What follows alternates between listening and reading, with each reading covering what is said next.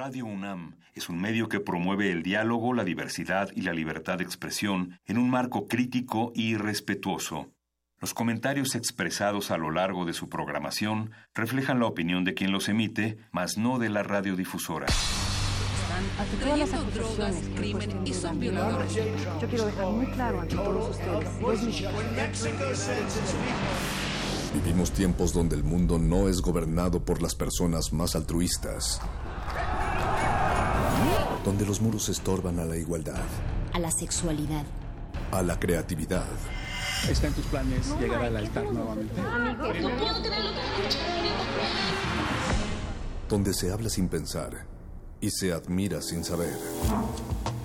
Vivimos los mismos tiempos que están viendo a la comunicación renovarse, al arte reinventarse, a la libertad superar sus límites. Nos hacen creer que lo mejor es triunfar en la vida donde el conocimiento y la denuncia están al alcance de nuestros ojos, de nuestros oídos.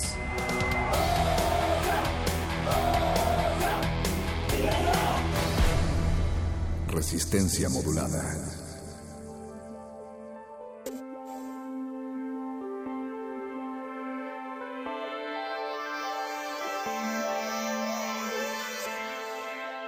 No sabemos aún exactamente qué es lo que nos deparará este 2018. No sabemos exactamente en qué se basó aquel que creó este calendario cristiano para decir que han pasado 2018 años. Lo que probablemente sea cierto es que unos estarán, otros no estarán en la calle, otros estarán o no en el murmullo que brota de la noche o de los postes de alumbrado que justo este año estarán repletos de caras huecas, ni en el gesto de elegir el menú, ni en la sonrisa que alivia los completos de los subtes o en los libros prestados, ni en el hasta mañana, Natalia Luna. Perro muchacho, por los que no estaban, puedo volver a decir feliz año nuevo, feliz año nuevo 2018, porque seguramente el día de ayer, la noche de ayer, había alguien que se perdió la transmisión del 96.1 de frecuencia modulada Radio Universidad y por eso estoy en todo mi derecho de decir feliz año, porque no, no, nos habían estado escuchando y así lo haré hasta que todos, todos los radioescuchas de la Resistencia estén en sintonía. Me gusta la idea de repetir feliz año de aquí a que se termine el año, porque verdaderamente queremos que todo el año sea de plácemes, que todo el año sea feliz. Pero, está iniciando bien fuerte, de que por no decir sangriento, violento, terrible, pero... O sea, normal, ¿no? Sí, no, pero muchísimo más de lo habitual. Es decir, en estos primeros, que van? ¿Nueve días? O sea, se suman 240 ejecuciones, perro muchacho. Eh, está empezando a competir con las que se acumularon el año pasado pero en un año, o sea, no en los nueve días. ¿sabes? En, nueve días, o sea que esto va en picada definitivamente. Nosotros estamos aquí para resistir de pie, como siempre, y bailando, como lo están haciendo también del otro lado del cristal, del otro lado del mundo sónico, Eduardo Luis y Betoques en la producción de este programa. Y comiendo gomitas. y comiendo gomitas. Ya le di una don Agustín sí, ya, ahí Operar esa consola es es algo que genera mucha hambre. Dice que necesita azúcar en los dedos para poder escracharle bien lo que vamos a poner a continuación. Y Alba Martínez a cuatro planos de distancia sonora en la continuidad acá en Resistencia. Y perro muchacho. Sí, ella quiere también. Llévale unas gomitas, Betoques, no seas así, no te comas todas. Oye, perro, pero hablando sobre que no sabemos qué es lo que va a suceder en este 2018, aunque lo que ya ha pasado es terrible, Vamos a tener algunas predicciones que Resistencia Modulada ha reunido para todo el auditorio. Ustedes pueden decirnos qué predicción les interesaría saber sobre este 2018 y lo pueden hacer llegar a arroba Rmodulada Facebook Resistencia Modulada y también los leemos en, en nuestro WhatsApp en el 55 47 76 90 81. No es necesario que nos den su nombre, lo único que tienen que hacer es eh, darnos su fecha de nacimiento y nosotros automáticamente utilizaremos el algoritmo descubierto por el equipo de científicos de la Fonoteca de Radio UNAM para adivinar su futuro. Y es que no es tan difícil. ¿Eso o para resolver la pregunta? O para resolver la pregunta, efectivamente. No es tan difícil elucubrar futuros cuando cuando sabemos que el pasado nos alcanza, el pasado de sexenios y sexenios atrás, independientemente del color, Natalia. ¿Cuál pasado? ¿De qué hablas? No tenemos memoria histórica, ¿sí no? Tienes se razón. repetiría tanto la historia. Tienes toda la razón. Bueno, Aquí sí la tenemos y por eso nos Oye, vamos a atrever. Hoy vamos a hacer futuro. memoria. Hoy vamos a hacer memoria con el estreno de este 2018 de Periodistas de a pie, las producciones especiales conjunto con Resistencia Modulada, porque será sobre Fox. Fox, nada más y nada menos. ¿Se acuerdan de Fox? Bueno, pues esta noche hablaremos con los dos periodistas encargados de esta investigación, además de escuchar la primera de tres cápsulas. Y también estarán aquí tomando los micrófonos los cinéfilos queridos de la radio de Retinas, comandados por Rafael Paz, que ya está del otro lado del cristal esperando su turno. La cabina cinematográfica de Resistencia Modulada recibirá esta noche a Jessica Oliva, ella es editora de Cine Premier, y a Ana Laura Pérez, coordinadora editorial de Revista Icónica. Van a platicar acerca de las películas favoritas del año pasado, las películas favoritas del año pasado. Y para terminar la noche vamos a platicar con la gente del carnaval Baidorá, que se llevará a cabo el próximo 17 y 18 de febrero. Estarán por ahí Shigeto, eh, muchos más que el Betoques tiene muchas ganas de ir a ver, también entre ellos eh, Romare. ¿Quién más Betoques nos habías dicho? Riobamba. Riobamba, Valesuchi. No me está dictando todo en este momento Betoques. Bueno, Dice que sí se Eso. sabe todos los artistas del carnaval, pero que no nos los quiere decir. Eh, todo eso va a haber esta noche en Resistencia Modulada hasta las 11. Recuerden nuestras redes sociales, arroba R Modulada, Facebook Resistencia Modulada y el WhatsApp 55 47 76 90 81. Arrancamos. Natalia, ¿sabes qué te depara tu futuro? Me da miedo saberlo, perro. No es tan malo.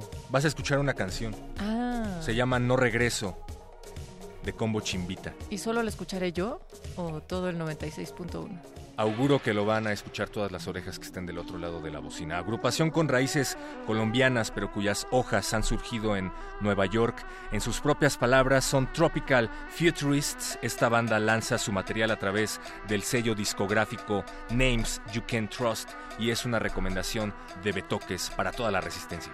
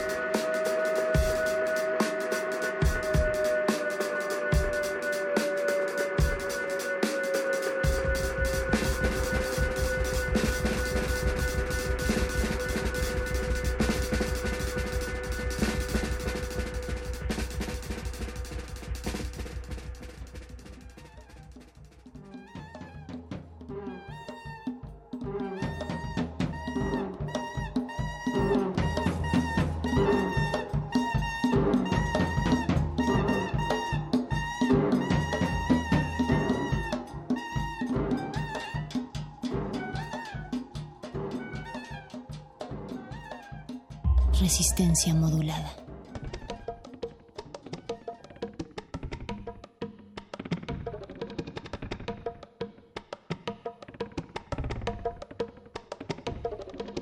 Seguimos aquí en resistencia modulada a través de las frecuencias del 96.1 de FM, Radio UNAM, www.radio.unam.mx y resistenciamodulada.com diciendo las palabras que no se dicen, comiéndonos las cosas que no siempre se comen y sonando a través de las cosas que se sueñan en ese río de calles y de puentes. Como les habíamos comentado, su futuro implica que escucharemos a continuación a nuestros invitados. Resistencia Modulada tiene un convenio con periodistas de a pie, Natalia Luna, en donde llevamos a cabo reportajes sonoros escritos por ellos mismos en colaboración con Pie de Página. Así es, donde se retoma también la investigación y el periodismo de largo aliento que posteriormente se transforma en las cápsulas que están escuchando ustedes. Y hoy toca el estreno de una nueva serie después de haber descansado durante las vacaciones. Y nos da muchísimo gusto recibir en esta cabina a José Ignacio de Alba y a Caos Irenio Pio Quinto que vamos a platicar sobre el negocio, Fox y el multimillonario negocio de ser presidente. Ahí nada más para que echemos un poco de memoria. Porque ustedes lo pidieron, volveremos a hablar de el amigo de todos ustedes, Vicente Fox, chiquitines y chiquitinas, José Ignacio de Alba, educado en escuelas católicas hasta que decidió volverse ateo, afortunadamente. Es huraño y trotamundos, estudió periodismo y nunca se graduó, pero suele tener más fe en las viejas narrativas que en las nuevas. Le gusta escribir historias. Gracias por venir, José Ignacio. Gracias, Héctor y Natalia, por la invitación. Y también está con nosotros Caos Irenio Pio Quinto, él es periodista New Sabi, originario de la Costa Chica de Guerrero, fue reportero del periódico El Sur de Acapulco y La Jornada Guerrero, locutor del programa bilingüe Tachi Sabi, Voz de la Lluvia en Radio y Televisión de Guerrero y Radio Universidad Autónoma, Autónoma perdón, de Guerrero XEUAG en lengua Tzu Unsabi, actualmente reportero del semanario Trinchera. Bienvenido. Gracias Héctor, gracias Natalia. Buenas noches. Oigan, pues estábamos platicando antes de que nos escucharan todas esas orejas atentas de allá afuera acerca de la importancia de diferenciar entre el millonario negocio de ser presidente y el multimillonario negocio de ser presidente, además de las facultades que uno requeriría para poder ser mandatario en este eh, en este país surrealista, ¿no? Cuéntenos acerca de este reportaje, por favor. Bueno, empiezo yo. Bueno, pues este reportaje empezó con la idea de... Eh, yo, soy de León, de León, Guanajuato, un lugar muy cercano a San Francisco del Rincón. Ahora entendemos el porqué de las iglesias católicas. que diga del por qué eres ateo. Sí, sí, sí.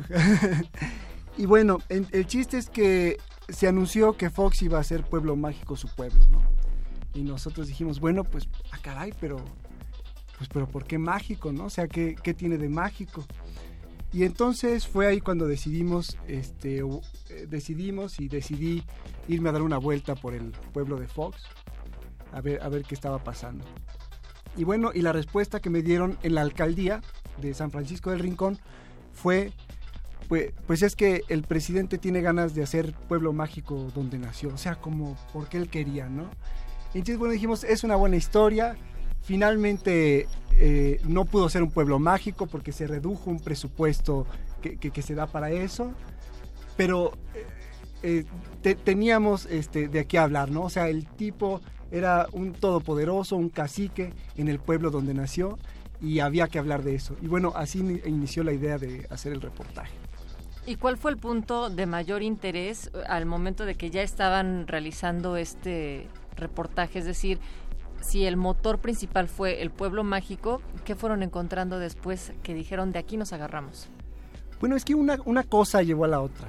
Y, y, de repente nos dimos cuenta que había también una publicación de un libro eh, de Raúl Olmos que se llama Fox Negocios a la sombra del poder, si, mal no, recuerdo. Y empezamos a, a hilar cosas que nosotros teníamos y cosas que venían en el libro y entonces dijimos, bueno, dijimos, bueno, claro, es de lo más publicable, es, es de un interés, este, es de interés público, este, dar a conocer cómo un presidente, ¿no? Que, que, nace en un pueblo que tiene un rancho del cual es, eh, del cual es cacique de su pueblo. Dijimos, bueno, creo que eh, mostrar al hombre todopoderoso, creo que esa es la respuesta. Ya, e, este reportaje ¿Cuándo se realiza? ¿Estaba en las fechas donde todavía ocupaba la silla presidencial Vicente Fox? No, para nada, ya, ya había salido. Ya había salido, esto fue el, año pasado. Este reportaje se, se, realizó el año pasado, que en realidad es un especial en, que Cao también hizo una parte, que estaría bien que... ¿Cómo te incorporas tú al reportaje, Cao? Pues yo venía haciendo trabajo sobre campos agrícolas con jornaleros de San Quintín esa idea de hacer trabajo de inmersión, de trabajar como jornaleros para obtener la información desde adentro. Y había los compañeros Daniela Pastrana y José Ignacio habían visitado ya Rancho Fox, entonces ya tenía la parte eh, documental, eh, lo que ya todo el mundo sabe, pero que faltaba reportearlo más, pero hacía falta otra parte. ¿Cuál es el trato que tienen los dueños de este país con los, con los trabajadores, con los jornaleros. Entonces, para poder contar esa historia, pues era necesario eh, ir a trabajar en Rancho Fox, trabajar como jornalero en el corte de brócoli y el trabajo se hace durante 15 días, em, conviviendo con los jornaleros y todo eso. De esa forma mm, se va concatenando esta historia, ¿no? ¿Qué, ¿Qué, relevancia adquiere este reportaje que ustedes llevan a cabo en el año electoral del cual se está hablando de esta elección de magnitudes históricas? Estamos, bueno, yo recuerdo cuando este personaje, Vicente Fox, hablaba en su campaña acerca de echar al PRI de la presidencia y pateaba ataúdes con el logo del, Partido Revolucionario Institucional, pero ahorita regresa el, fantasma de este discurso que finalmente era un discurso hueco, ¿no? ¿Qué, relevancia cobra hablar de un personaje como Vicente Fox en estos tiempos? Bueno, yo creo que uno de los puntos angulares de Fox es muy importante hablar de la corrupción, de, las cuentas oscuras que hizo, de los negocios que hizo a la sombra del poder. Pero creo que lo más importante es verlo en, eh, lo que significa para la historia eh, moderna del país. O sea, el tipo traicionó la democracia. O sea, él tuvo la gran oportunidad de hacer un verdadero cambio. O sea, él sacó al PRI, o nosotros lo sacamos, o sea, nosotros sacamos al PRI pensando que él lo iba a terminar de sacar, ¿no? Sí, no votaron por Fox, votaron contra el PRI, ¿no? Exactamente. Es una gran diferencia. Entonces, bueno, este, llega Fox al poder y lo que hace es pactar con el PRI y se enriquece. Y hay un momento que me parece clave del libro que cité de, Raúl Olmos, en que Raúl relata cómo en el 2010 Felipe Calderón hace una investigación eh, eh, de, Fox, de sus cuentas bancarias, de las cuentas de las familias, y se, da, y se da cuenta de que hay cosas oscuras. Y en ese momento, en el 2010, eh, Vicente Fox eh, entra en diálogos con el PRI, o sea, con Peña Nieto, hace una visita oficial, Peña Nieto siendo candidato, y a partir de ese momento Fox se vuelve priista, en el 2010. Claro, y lo decía abiertamente además, ¿no? Y ahora lo dice conmigo. Y ahora lo dice conmigo. Hace poco, no sé si la semana pasada o la antepasada. Hace 15 días, ¿no? Hace 15 días, ¿verdad? Hubo una visita igual y, y pues bueno, eso, eso fue, ahí acabó nuestro, la esperanza, ¿no? La esperanza de, la gente de Zacalpa. Pero sobre todo contar esa parte de la historia que muchas veces se desconoce, de que como en los campos agrícolas la constante violación de los derechos humanos el estado de esclavismo en que viven los trabajadores, que Fox hablaba ¿no? sobre el respeto a los derechos humanos, que era parte de su discurso en campaña presidencial en el, 2000, en el año 2000, pero llega a saber de que como los, los jornaleros que trabajan en Hacienda Fox, en el rancho Fox, este, defecan al aire libre a un lado este, del cultivo, con que no tienen ni siquiera espacio para comida, recalentar su comida, que el agua que toman es una, un garrafón que, que lleva que está, está oxidado, no tiene este, todo el, garrafón. Y los jornaleros toman de un bote de refresco cortado a la mitad y de eso toman este, los treinta y tantos jornaleros que andan recolectando brócoli durante todo el día. Y sobre todo, siendo un este, trabajo en el campo, um, que es donde uno podría decir, pues que que uno puede checar entrada y salida, cuando trabajas en oficinas, cuando eres burócrata. Pero resulta que en Rancho Fox tiene, hay una persona que pasa con su artefacto, tiene que checar a la entrada con tu huella con tu huella, para antes de ir a almorzar. Y a la hora de salir otra vez a volver a checar, ¿no? El control que tiene y la el base de datos que tiene sobre los trabajadores en Rancho Fox. ¿Cómo logran que estas dos dimensiones, tanto el periodismo de inmersión que hiciste, Cao, en los campos agrícolas, como hablar ya a niveles políticos, de alianzas y a niveles económicos, eh, José Ignacio, cómo estos dos se complementan en el reportaje? Pues fíjate que yo creo que es algo que normalmente se debería ser compatible. O sea, tener las dos miradas, ser capaces de ver qué está pasando arriba, hacer, hacer grandes lecturas y también hacer lecturas en lo pequeño, ¿no? O sea, ¿qué pasa con los trabajadores del rancho de Fox, ¿no? Que están trabajando como jornaleros. Bueno, resulta que Fox explota gente y Cao lo vio y lo relató en, el reportaje. Entonces creo que los dos ángulos son deberían ser siempre importantes, ¿no? O sea, no, no tenemos que dejar de ver las, las varias capas en las que se mueven las cosas. Y del cómo actuamos en lo mínimo refleja en las cosas globales nuestro verdadero sentir y qué hacer.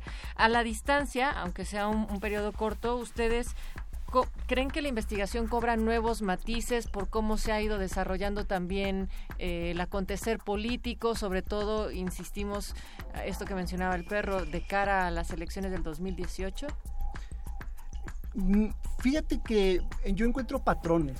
¿Cómo cuáles? Por ejemplo, si no le pasó nada, o sea, si, si, si Fox, digamos, se pudo ir impune, va a ser para mí muy, o sea, me parece como muy factible, muy natural que Peña Nieto se vaya impune, ¿no?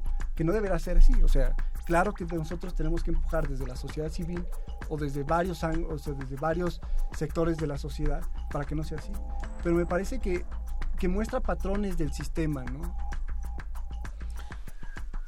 Hay otro asunto, ¿no? Que tiene que ver mucho ahí, que es este, que estos trabajos tienen que eh, conocerse, ampliarse en los medios, porque hay mm, serios problemas que los, los reportajes que eh, del cual estamos hablando se han publicado en medios digitales. Hay muchas personas que no tienen acceso a los medios digitales, pero como mm, este, medios electro eh, radioeléctricos lo pueden hacer para que eso se, se dé a conocer porque hay muchos trabajos que se han hecho sobre temas este, de corrupción, violación de los derechos humanos, explotación, pero que muy poco se conoce porque su publicación es muy corto, no hay mayor este, difusión.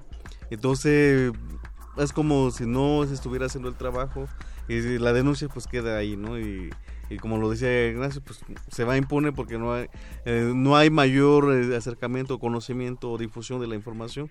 Entonces la sociedad no puede exigir porque desconoce muchas partes, ¿no?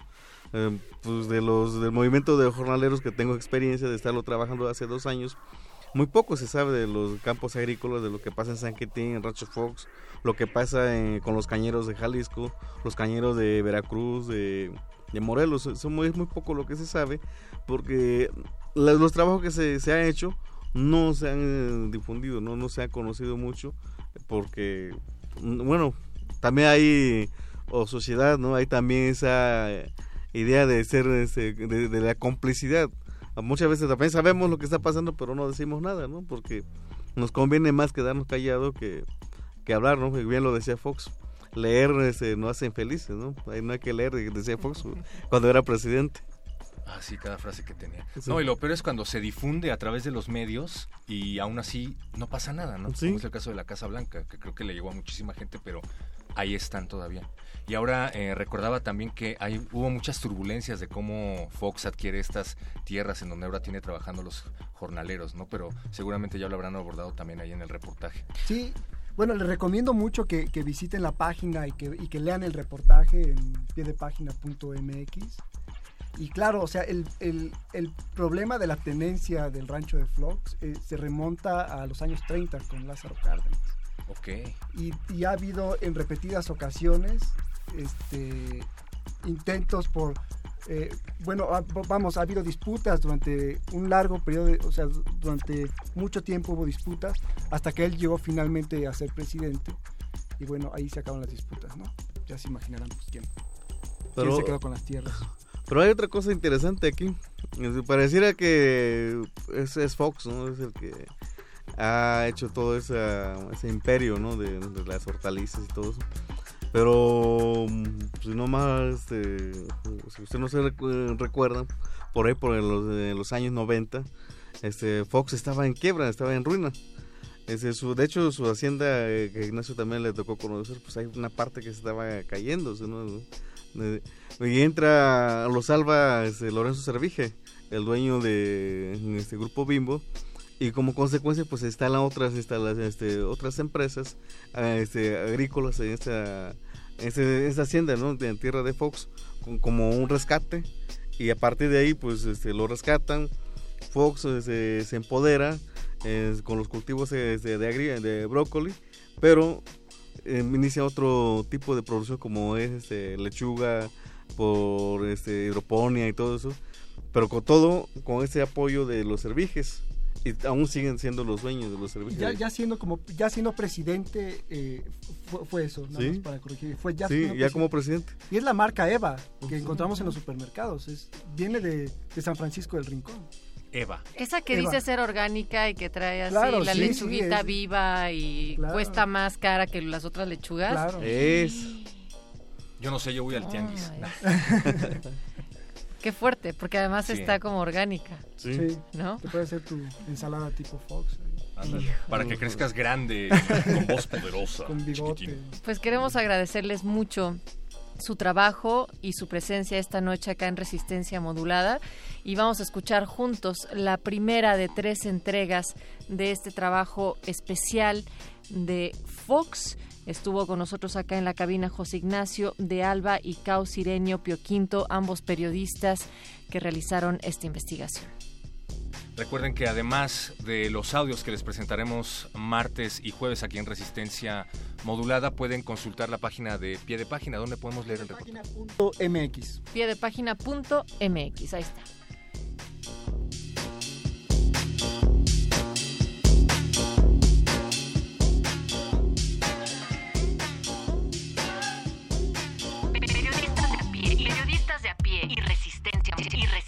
modulada presentan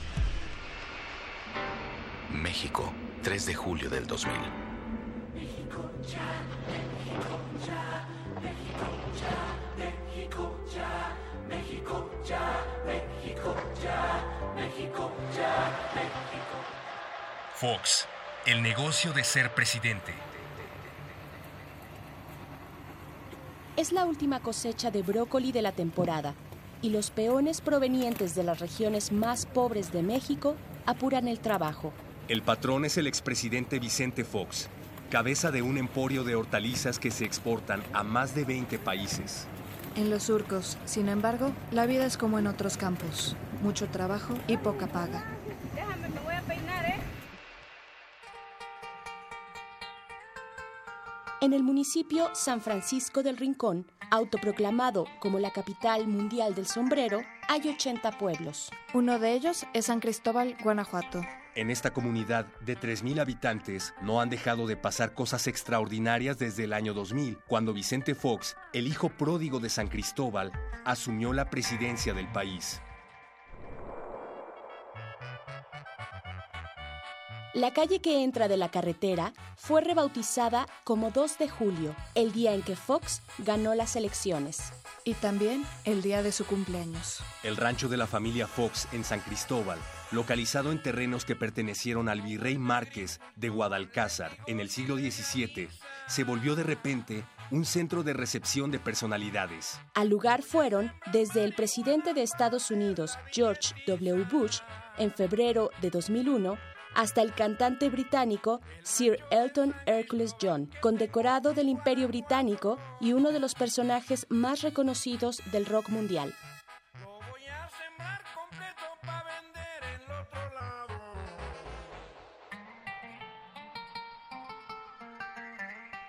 Fox se autonombró el hacedor del milagro de la democracia mexicana. Aunque el verdadero milagro lo realizó para su familia, a la que rescató de la quiebra, garantizó el patrimonio sobre su rancho y ayudó a multiplicar sus negocios.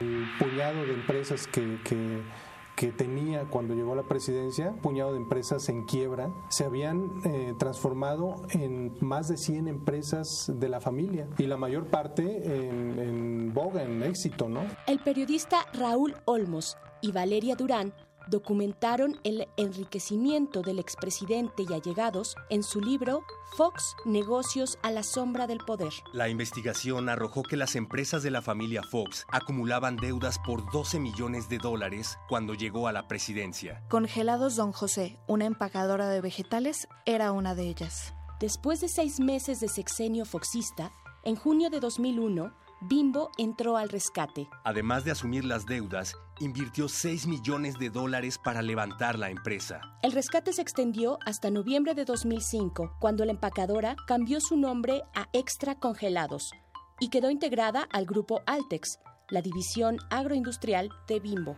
Antes de llegar al campo de hortalizas hay que pasar por el Hotel Hacienda San Cristóbal después por el Centro Fox. Ahí inicia el camino de terracería que llega a las instalaciones del Next Vegetal y Next Congeladora, filiales del grupo Bimbo, empresa que salvó a Fox de la quiebra.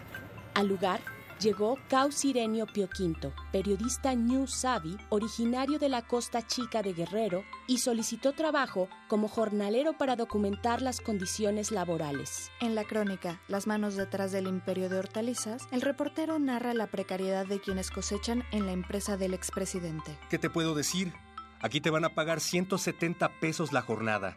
Si trabajas horas extras son 200 al día. A la semana vas a ganar como 1.200 pesos, pero como eres nuevo te van a pagar 1.000 pesos porque te restan un día de depósito. Fue lo que le dijo el capataz al mando del campo de cultivo en los terrenos de Vicente Fox, un político que ganó la presidencia al asumirse como demócrata, defensor de derechos humanos. No conozco una sola historia de éxito que no empiece con una revolución. Escucha las próximas transmisiones de Fox, El negocio de ser presidente, y entérate de las investigaciones por enriquecimiento ilícito contra el exmandatario y su familia. Consulta la investigación completa en piedepágina.mx. Con información de pie de página. Guión Celia Guerrero y María Teresa Juárez. Voces Héctor Castañeda, Ana Cristina Ramos y Berenice Camacho. Controles técnicos Francisco Mejía. Producción Oscar Sánchez. Es en México lindo y jodido. Que me entierren allá en Juárez, al pie de los judiciales, y que me trague esta tierra, es tierra de criminales. Yo le canto a esos narcos que en lo que llevan del año ya van mil ajusticiados.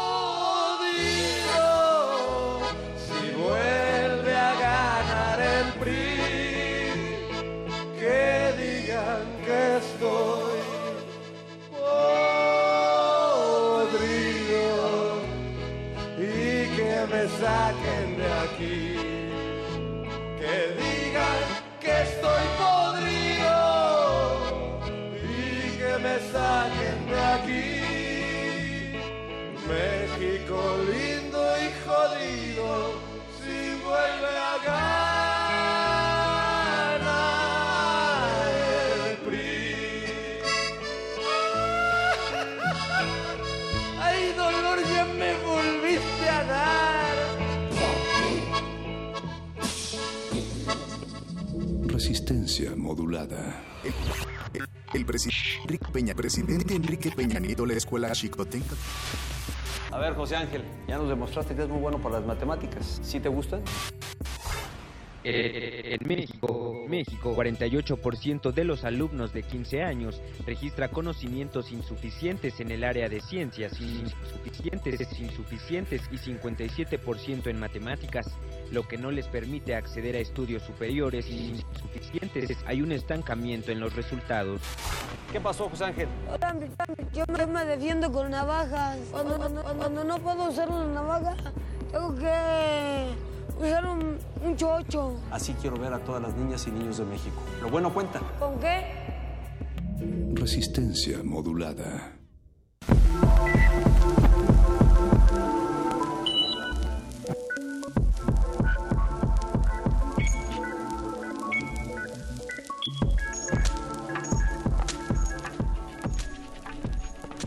Predicciones Resistentes 2018. Las predicciones de resistencia modulada que escucharás a continuación pueden o no cumplirse, pero en caso de hacerlo, recuerda que aquí lo escuchaste primero. Horóscopo para cáncer. Vicente Fox es cáncer. Para los cangrejos este año va a ser uno de ir marcha atrás en ciertas tendencias autodestructivas que no han sabido frenar. El terreno de los sentimientos es uno excelente para que resuelvan esas deudas pendientes con sí mismos. Es necesario, cáncer, que esos sentimientos negativos se tornen en iniciativas positivas. Cáncer y el trabajo debido a las preocupaciones que has tenido en el pasado, las reales y las que te inventas, has dado poco espacio al desarrollo de tu trabajo, a tu carrera. Te has aislado y te has perdido en deleites que te ofrece hacer lo que te gusta. Y al fin y al cabo el trabajo es una de tus grandes pasiones necesitas de ese apoyo emocional que tu empleo, de la serenidad que te brinda tener una trayectoria y un objetivo. Es necesario, cáncer, que este año devuelvas a tu trabajo ese lugar preponderante que tenía en tu vida, no solo como una tarea productiva que te ofrece bienestar, sino como una fuente de equilibrio emocional. Menos espacio al drama y más espacio al trabajo. ¿Oyó, señor Fox? Trabajo,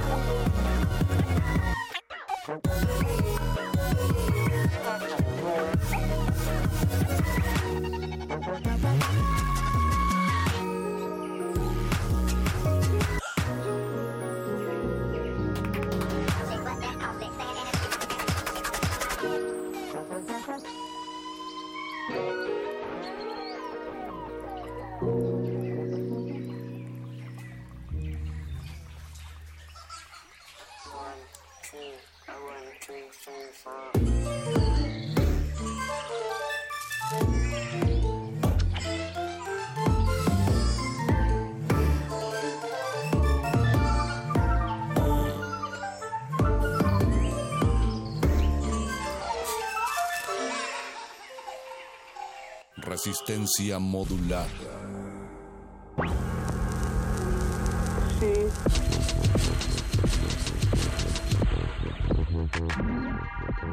Predicciones resistentes 2018. Las predicciones de resistencia modulada pueden o no cumplirse, pero de hacerlo, recuerden que aquí lo escucharon primero. Tras ganar las elecciones del 2018, el Partido Revolucionario Institucional proclama la abolición del resto de los partidos políticos en México, argumentando que han ganado prácticamente todos los sexenios que ellos mismos inventaron y que por lo tanto los comicios son un gasto innecesario. El nuevo régimen anula el catolicismo y otras religiones en el país para pro- proclamar el priismo como religión única. También cambia el gentilicio mexicano por el de priista y persigue a todos aquellos que no comulguen con las ideas del tricolor, imponiendo un régimen de privatizaciones e ideas tecnócratas, la privatización de la Universidad Nacional Autónoma de México, la privatización del aire, la privatización del sexo y cobro de impuestos especiales a todas aquellas personas que no veneren a San Salinas de Gortari, nuevo patrono de México y del Mundial 2018. Los héroes de la independencia de las fiestas septembrinas son sustituidos por conspicuos priistas. Javier Duarte es el nuevo mártir de la patria. Peña Nieto, el nuevo caudillo que redactará la nueva constitución política de los Estados Unidos priistas. Y la gaviota será convertida en la nueva Josefa Ortiz de Domínguez. El himno nacional mexicano es sustituido por el himno del Partido Revolucionario Único Institucional. Resistencia modulada. Predicciones resistentes 2018. Las predicciones de resistencia modulada pueden o no cumplirse, pero en caso de hacerlo, recuerden que aquí las escucharon primero. Resistencia modulada en alianza con el Brujo Mayor predice que para este 2018, además de tener mala salud este año, el Brujo dijo que el Chapo podría morir en 2019. El presidente de Estados Unidos, Donald Trump, firmará un convenio para legalizar la situación migratoria de los Dreamers, los jóvenes indocumentados traídos pequeños al país. Y el aspirante del gobernante Partido Revolucionario Institucional, el PRI, José Antonio Meade, será el nuevo presidente mexicano. ¿Eso es predicción o fraude? Resistencia modulada.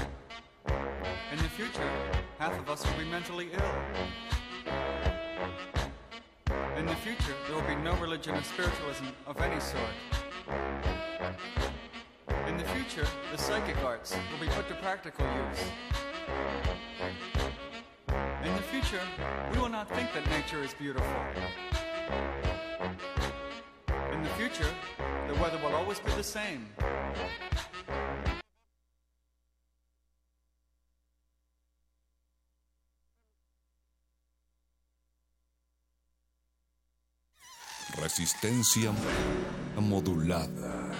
In the future, water will be expensive. In the future, all material items will be free. In the future, everyone's house will be like a little fortress. In the future, everyone's house will be a total entertainment center.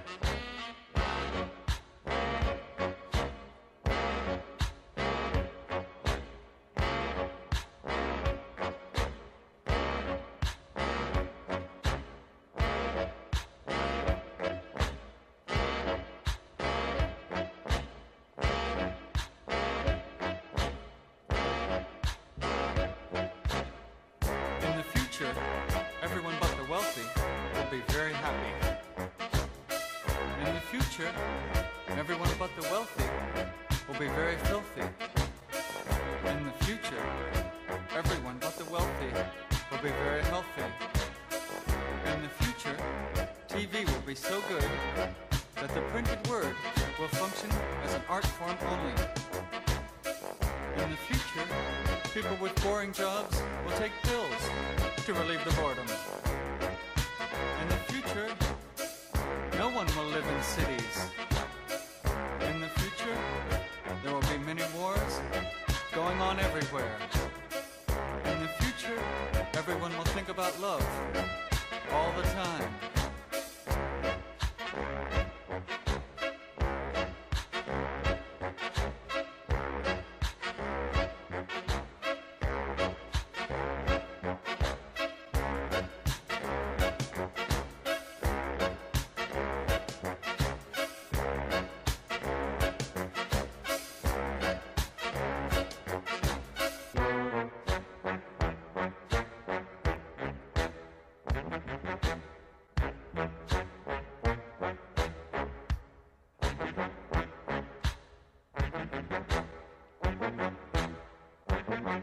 Thank you.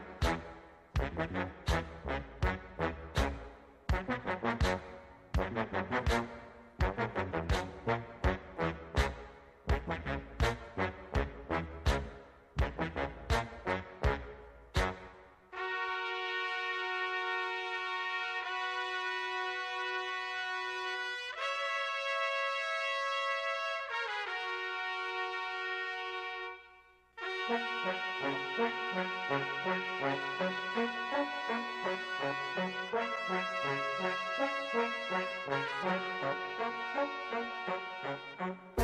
the future, political and other decisions will be based completely on opinion polls. In the future, there will be a machine which will produce a religious experience in the user. In the future, there will be groups of wild people living in the wilderness. In the future, there will only be paper money, which will be personalized.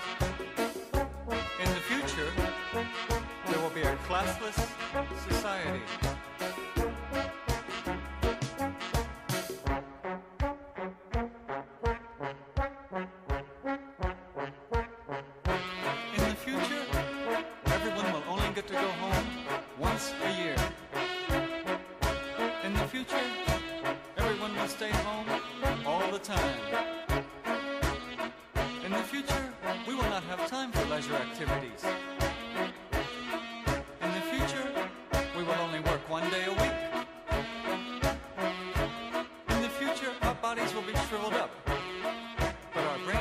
Bigger.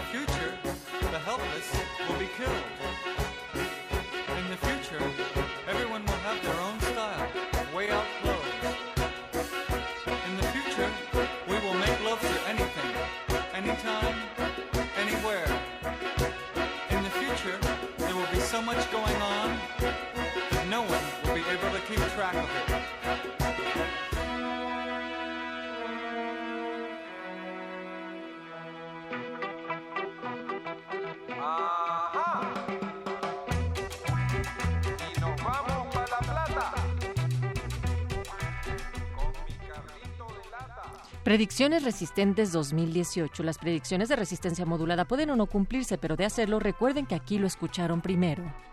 Tras ganar las elecciones en julio del 2018, el nuevo Partido Revolucionario Institucional Único de México decide aprender de sus errores del pasado y prohíbe definitivamente y mediante ley marcial toda clase de manifestación y reunión pública. El toque de queda incluye festivales musicales. Ante la demanda de entretenimiento por parte de la juventud, el partido ofrece espectáculos masivos que incluyen la participación de Joawi, el niño cantor del movimiento naranja, Mon Laferte y sesiones de stand-up políticamente correctas con Ricardo O'Farrill. El cine también queda restringido y las únicas producciones que tendrán permiso de ser proyectadas serán documentales biográficos que engrandezcan a figuras históricas como Díaz Ordaz. Uno de los estrenos más esperados del año será Guerras Infinitas, una superproducción en donde superhéroes como Porfirio Díaz y Iron Carlos Slim defenderán la Tierra de una invasión chaira extraterrestre.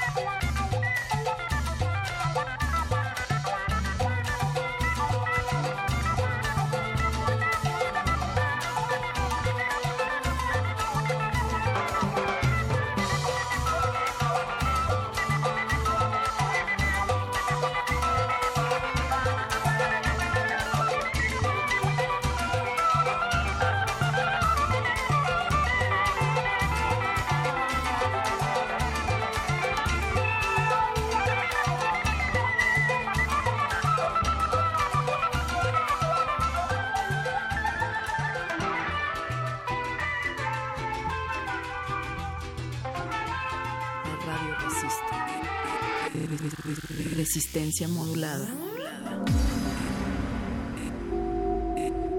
Resistencia modulada.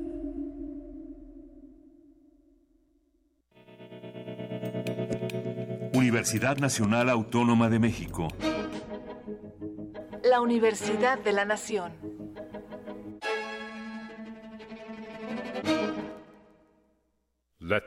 Be sound. Am I hearing voices within the voice? La voz. Gabinete de Curiosidades. Conoce los descubrimientos sonoros que Luisa Iglesias y Frida Rebontulet atesoran en las frecuencias radiales. Experimentación sonora, música poco convencional, materiales históricos y diversos audios que forman vasos comunicantes. Todos los domingos a las 2.30 de la tarde por el 96.1 de FM Radio UNAM. Experiencia sonora. Somos independientes, somos fuertes. Somos un partido hecho por la gente. Un partido con principios y valores. Un partido de ideas que lucha por la igualdad y la justicia.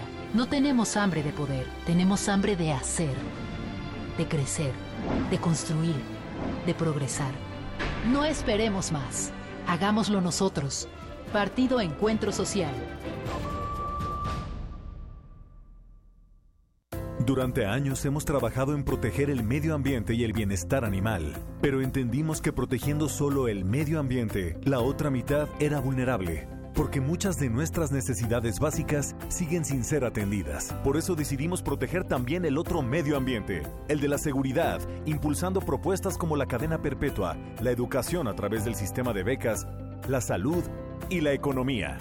Partido Verde, cuidemos juntos el ambiente entero de nuestro país. En 20 años los servicios han empeorado. Antes la seguridad nunca fue un problema. El gobierno no le ha invertido al transporte público. En los últimos seis meses, cuatro asaltos al puesto. Se os ve cómo están las calles.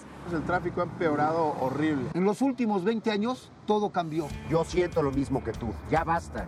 Es hora de que esta ciudad grande se convierta en una gran ciudad. Soy Miquel Arriola y si ustedes quieren, yo puedo. Si nosotros queremos, Miquel puede. Mensaje dirigido a los integrantes de la Convención de Delegados del PRI.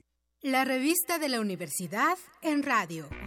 Te invitamos a escuchar esta serie, donde cada mes diferentes personalidades se darán cita para dialogar sobre los conceptos a los que se enfrenta día con día el ser humano. Música, extinción, revolución, palabras. Cada tema será abordado desde la visión de nuestro invitado semanal. Dialoga con nosotros todos los jueves a las 16 horas por el 96.1 de FM, en el papel, en la pantalla, en las ondas y en la web. La revista de la universidad abre el diálogo en Radio UNAM, Experiencia Sonora.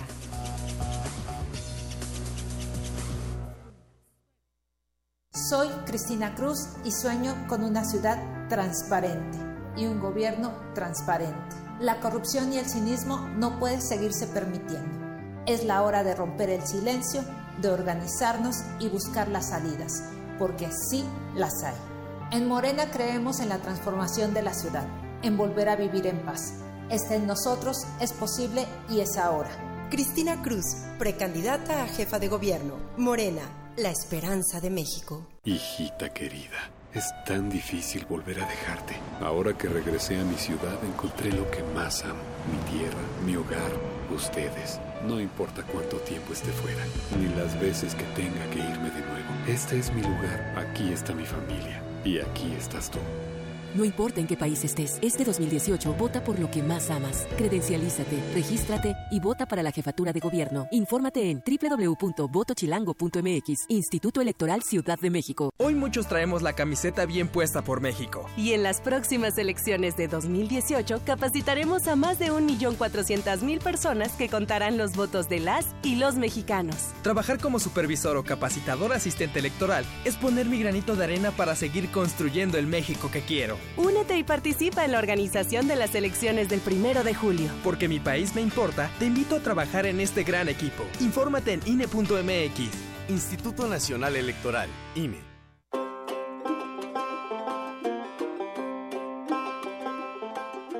En el año 2017, la República de Finlandia celebra sus primeros 100 años de independencia. Con ese motivo, Radio UNAM y la Embajada de Finlandia en México coproducen una nueva serie radiofónica.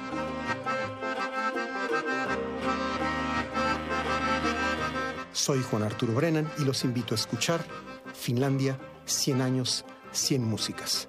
Aquí en Radio UNAM, FM, los martes y los viernes, un poco después de las 10 de la mañana, terminando primer movimiento. Finlandia, 100 años, 100 músicas.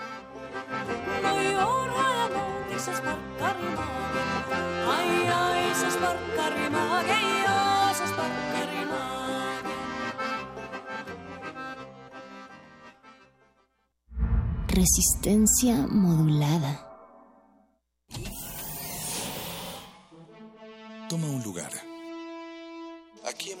Observar con los oídos. La imagen no es una idea fija. Se ajusta a todas las visiones y todos los géneros. Miremos y discutamos. De retinas. Un horizonte sonoro para vivir el cine. De, retinas. Yo no quiero eso, que quiero seguir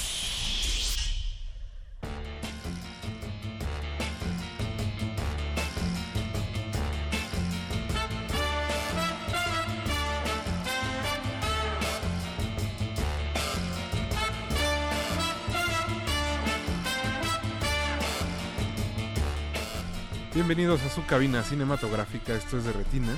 Mi nombre es Rafael Paz y les quiero dar la bienvenida al primer programa en vivo del 2018, que no el primero, porque hace ocho días Alberto Acuña Navarijo les, pues les hizo un resumen musical de cómo fue el cine mexicano del 2017, espero que lo hayan disfrutado. Para bien y para mal fue Y precisamente aquí está Alberto Acuña Navarijo. Alberto, ¿cómo estás? Buenas noches, Rafa, ¿cómo estás? A mi derecha está Jorge Javier Negrete. Jorge. ¿Qué tal, Rafa? Buenas noches. Vienen muy animados, muchachos. Parece que sí descansaron. Pues es que, oye, ¿de qué manera empezamos el año? Vamos a empezar fuerte recordando el año pasado, como se debe. Como siempre lo hacemos. Eh, como hay ustedes- un poco de polémica, igual las listas. a ver. Hay que Uh, empezar, ajá, el, el primer programa del año siempre nos tenemos que pelear con alguien. Otro de listas. Otro de listas. Bueno, es Jorge, es que todo el mundo hace listas, pero lo que no saben es que En realidad vamos a analizar eh, el estudio de BuzzFeed sobre Pornhub. o algo así.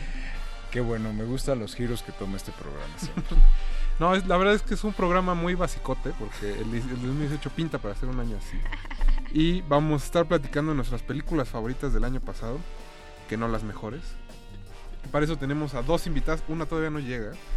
Asegura que viene en el taxi si nos está escuchando, ojalá se apure. Se nota que ya empezamos, ahora sí, ya el año como tal. Ya hay tráfico. Ahora sí, ya regresan los Adiós niños a la vacaciones. escuela. ¿Cómo está el pequeño Alberto, por cierto? ¿Todo bien? Todo bien. Sí. ¿Y Jorgito? Todo bien ya. Sí. Muy contento en la escuela. Ya, le, salió, sí. le salió el muñeco con la rosca, entonces estaba muy, muy contento. Su mamá va a llevar los tamales. Qué bueno. Exactamente. Qué bueno. Me alegra. Aquí a joven Mauricio Orduña le pasó lo mismo que está en producción. Eduardo Luis está en los teléfonos. Nuestro practicante venezolano. Buenas tardes, buenas noches. Y don Agustín Muli está en los controles. Como les decíamos, vamos a estar repasando nuestras películas favoritas del año pasado. Y tenemos aquí en cabina a Ana Laura Pérez, que es coordinadora editorial de la revista Icónica. Ana, ¿cómo estás? Bien, chicos, gracias por invitarme. Pues ojalá hayas traído tu lista completa. Anotada y todo, súper investigada. Y próximamente se nos estará uniendo Jessica Oliva, que es editora de Cine Premier. Esperemos que venga sana y salva. Vamos a escuchar un poco de música, ¿qué les parece? Parece bien.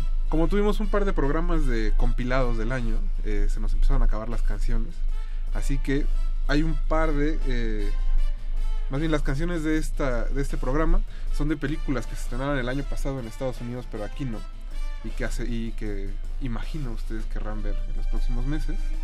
Como la que inicia este playlist. Como la que inicia precisamente el playlist, que es Crash Into Me de Dave Matthews Band y es parte del soundtrack de Lady Bird, la película dirigida por Greta, no, por esta Por Greta Gerwig. Sí, por Sí. Greta Gerwig. Y que se estrenará dentro de unas semanas en el país. Así que estén atentos. Nosotros vamos a escuchar música y regresamos a. Derretinas.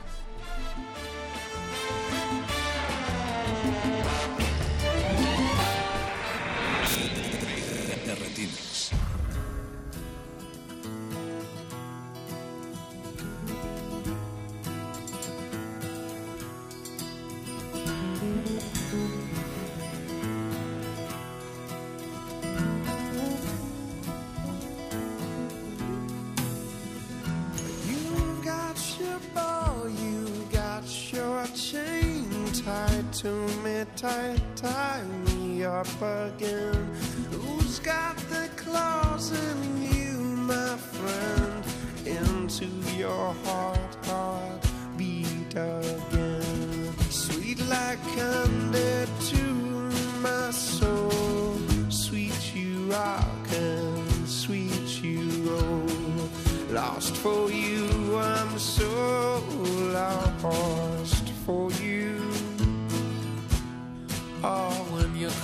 come crash into me, and I come into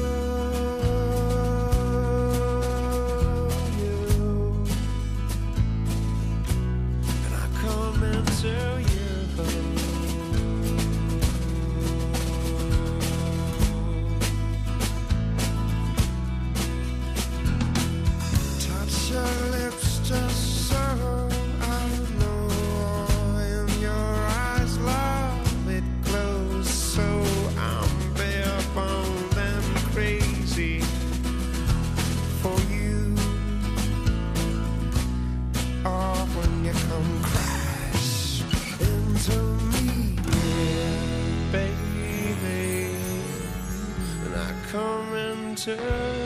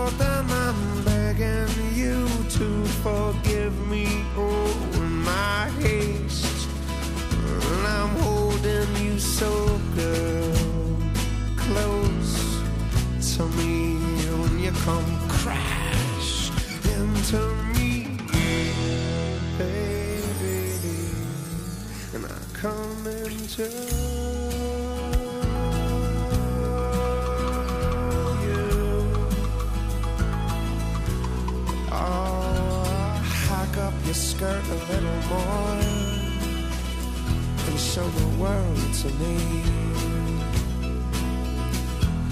Hike up your skirt a little more and show your world to me. In a boy's dream. In a boy's dream.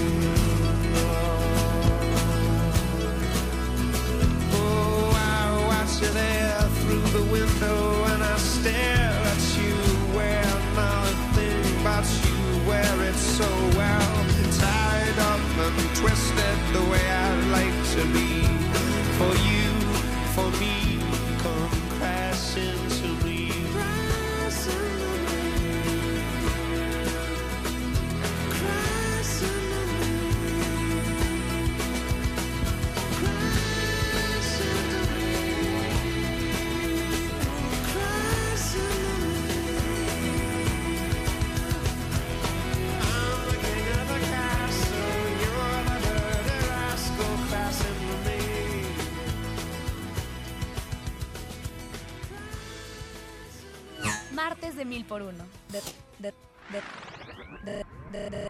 retinas. De, retinas.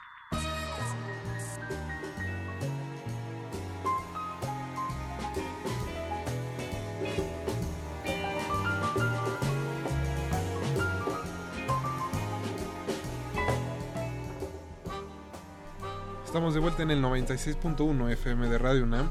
Están en Derretinas y les recordamos que nos pueden contactar través de redes sociales, en Twitter como arroba Rmodulada y en Facebook como Resistencia Modulada. Estamos hablando de nuestras películas favoritas del 2017. Pues compártanos cuáles fueron las de ustedes, qué películas los decepcionó, qué hizo que se emocionaran. de- ¿Cuál fue el hallazgo de este? El hallazgo. Del final del 2017. ¿Cuál fue su videojuego favorito, Navarijo? Uy, ahora ni siquiera, ¿eh? A ver. Sí, este año puras de Netflix ahí, el taxista caliente que ya hemos mencionado. Mazatlán contra Culiacán. Exacto. Bueno, esa sí, esa sí. A ver cómo sí. No, y ahora que falleció Agustín Bernal. hijo. Hay que dedicarle el, el próximo Navarajazo. El 2018 va dedicado a Agustín Bernal. Y digo. Empezó, empezó muy feo. Empezó muy feo. Pero chicos, como les decíamos, pues precisamente vamos a estar hablando de nuestras películas favoritas del 2017. También ya llegó aquí a cabina Jessica Oliva. Jessica, ¿cómo estás? Hola, bien, gracias. Perdón por llegar tarde, pero esta ciudad No, es un caos. no te deja hacer, eh, sacar la versión, la mejor versión de ti misma. Pero qué bueno que llegaste. Y pues chicas, yo les quería proponer que empezamos hablando de cine mexicano, que parece ser que fue un año bajito, digamos. Eh, las películas fuertes que en teoría se iban a estrenar se aplazaron. Hubo otras que parece que no se iban a estrenar y se estrenaron. Hubo muchas comedias románticas como todos los años. Pero ustedes, ¿qué vieron de bonito en el cine mexicano? Pues yo creo que fue un año muy valioso para el documental. En especial, y me parece muy importante resaltarlo, el documental hecho por mujeres. O sea, esta exploración que hizo Maya Godet, por ejemplo, de las, de las trabajadoras sexuales de Plaza de la Soledad, o las de las vedettes en Bellas de Noche. O sea, es como esta, esta presentación de las mujeres que no vemos normalmente en el cine. Entonces me parece un cine muy subversivo, como una manera muy hasta un poco contestataria de estas mujeres de retratar a otras mujeres que no vemos en las pantallas y que son mujeres que eran objetos de deseo y que con el paso del tiempo es como este jalar hacia el otro lado. Entonces a mí me parecieron, aparte son documentales hechos muy de cerca, me parece, como muy, o sea, se nota que hay un trabajo de conocer a los personajes, se nota que hay hasta como una complicidad, puede ser hasta como una coautoría con los personajes. Son, son tres trabajos muy íntimos. Sí, esos dos y Casa Rochelle, que desafortunadamente no tuvo tanta corrida, pero igual, o sea, son eso, como diálogos muy íntimos con estas mujeres, como permitirles narrarse a sí mismas. A mí me parecieron súper entrañables los tres. Penny. Sí, eh, yo también, yo concuerdo, no, no con- concuerdo con, con mi compañera. No, Eh, no no, habíamos tenido el placer de conocernos, pero... No, aquí todos este, somos amigos. Mucho gusto, mucho gusto. Que sirva de Este, algo el programa para ti. Exactamente, Conoce para a la gente de reunirnos. pues, venimos a La ser amigos. comunidad. Sí, yo concuerdo. Este, bueno, obviamente, un poco añadiendo a eso, eh, creo que mi película favorita de, de, de lo que está hablando ella es, pues sí, obviamente creo que Tempestad, creo que era la, la, la opción obvia, ¿no? Para mandar. Digo, es que la, la, la prueba de que este fue el año del documental obviamente fue que tuvimos un documental para mandar como opción a pues los premios no internacionales. Entonces eh, la, la, la opción que mm, o sea creo que es un documental arriesgado creo que es un documental que eh, sí es subversivo en el sentido de que estás viendo como la violencia, te están narrando eh, la, la, la- la violencia más desgarradora y estás viendo estos paisajes que también son salvajes, eh, esta fotografía que eh, es arriesgado no enseñar como a las llamadas talking heads, ya sabes, no de un documental, eh, y esta, esta, esta contraposición de paisajes salvajes hermosos y además que te estén narrando esta, esta violencia que te cala creo que era fue muy arriesgado y creo que creo que fue una propuesta que- a mí me llegó como a los huesos o sea sí no la vi como unas seis veces yo creo porque Qué de verdad fuerte. sí, Yo Sí, no hubiera no, aguantado. y es que además porque aparte yo sí dije no lo voy a volver a ver pero dije no es que tengo que volver a ver cómo hacen esto y cómo hacen lo otro Y- masoquismo. sí es un cuento de masoquismo No, es una mujer Y- dedicada a su trabajo. Sí, fíjate que también me gustó una que, que no, no se habló mucho de ella, este, La caja vacía. Este, creo que es una película que también De Claudia Sanluz. De Claudia Sanluz Es muy que sensible. es muy sensible. Bueno, obviamente creo que tiene mucho que ver con que es una película, ella lo ha dicho muchas veces, ¿no? Como autobi- autobiográfica de la relación que tuvo con su padre y, y la enfermedad que él padece eh, y este reencuentro que tuvieron como casi al final, ¿no? Ya cuando él estaba enfermo eh, de demencia, es demencia, ¿no? Demencia vascular. demencia vascular. Eh, fue una película que no se habló mucho, fíjate que estuvo como bien poquito y se fue y No, y el hecho de que nadie ella actúe. ella actúa, es, Es- su primer, es su primer, es su primera actuación. Pero sí tienes razón, o sea, es su primera actuación. eh, creo que lo hace muy bien. Eh, la fotografía es de María Seco, o sea, creo que también hay un grupo de mujeres atrás de esta película y también creo que mere- merec- merecía haber sido más mencionada, creo, al final. Sí pasó un poquito bajo el radar, Sí. nosotros tuvimos aquí a, a Claudia, pero justo como que se le escapó a todo el mundo. Se le escapó a todo el mundo, sí, esa también me gustó bastante. Tal vez quedó un poco opacada con su ópera prima. Entonces, es Mm. como. Ella tenía O miedo, sea- o sea, ella lo platicó varias veces que, que se metió y como que sintió como que todo el mundo la estaba comparando con los insólitos peces gato y que ella misma se sentía muy insegura como de su propia película y que era como de, bueno, ahí va, pero quizá no la quiero promocionar tanto, quizá no quiero, quizá hasta como que medio, me atrevería a decir como que medio quería que pasara medio así como, Ujú. la, la, la. Desapercibida. ella estaba insegura un poco, pero a mí me pareció una gran película, gran película, muy íntima. Ustedes muchachos. Yo agregaría otro documental. Todavía no se estrena comercialmente, pero ya empezó a circular en Guadalajara, ambulante y demás. Que es etiqueta no rigurosa, hablando de eh, mujeres documentalistas. Y que también te habla de un México, no necesariamente el de Tempestad, pero ligado por ahí. El México homófobo, eh, eh, hipócrita, doble moral, también el México corrupto.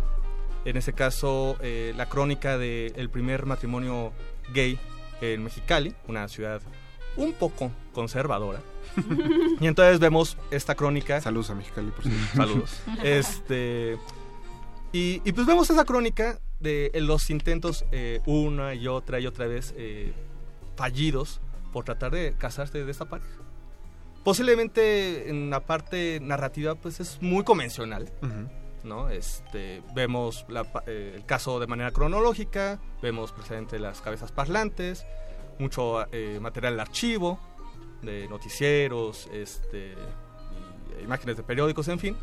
Pero creo que funciona muy bien por los personajes. Siempre nos hemos quejado aquí de, de los personajes de los documentales pueden Mi ser... primo, el que se le ponchó el balón. Sí, está mi tío, el que nada más conoció unos cuantos, ¿no? Y que dices, bueno, a nosotros qué nos interesa. Bueno, aquí esta pareja es muy entrañable, muy carismática, eh, y creo que también su determinación por decir, no nos vamos a rendir, nos vamos a casar, cueste lo que cueste, pase lo que pase, hace que, que valga mucho, mucho la pena. Ojalá dentro de poco, pues, eh, tengamos la, la noticia que, que se estrena. Jorge, antes de cerrar. ah, Ana. No, nada más. Ah, este, ¿quieres agregar algo? Nada más creo que este dos títulos que son este importantes mencionar. Una es obviamente otro documental, La libertad del diablo de Berardo González que en estos tiempos se va a convertir en un deber cívico este verla. Hola, Margarita. Hola, Marga- Hola Maggie.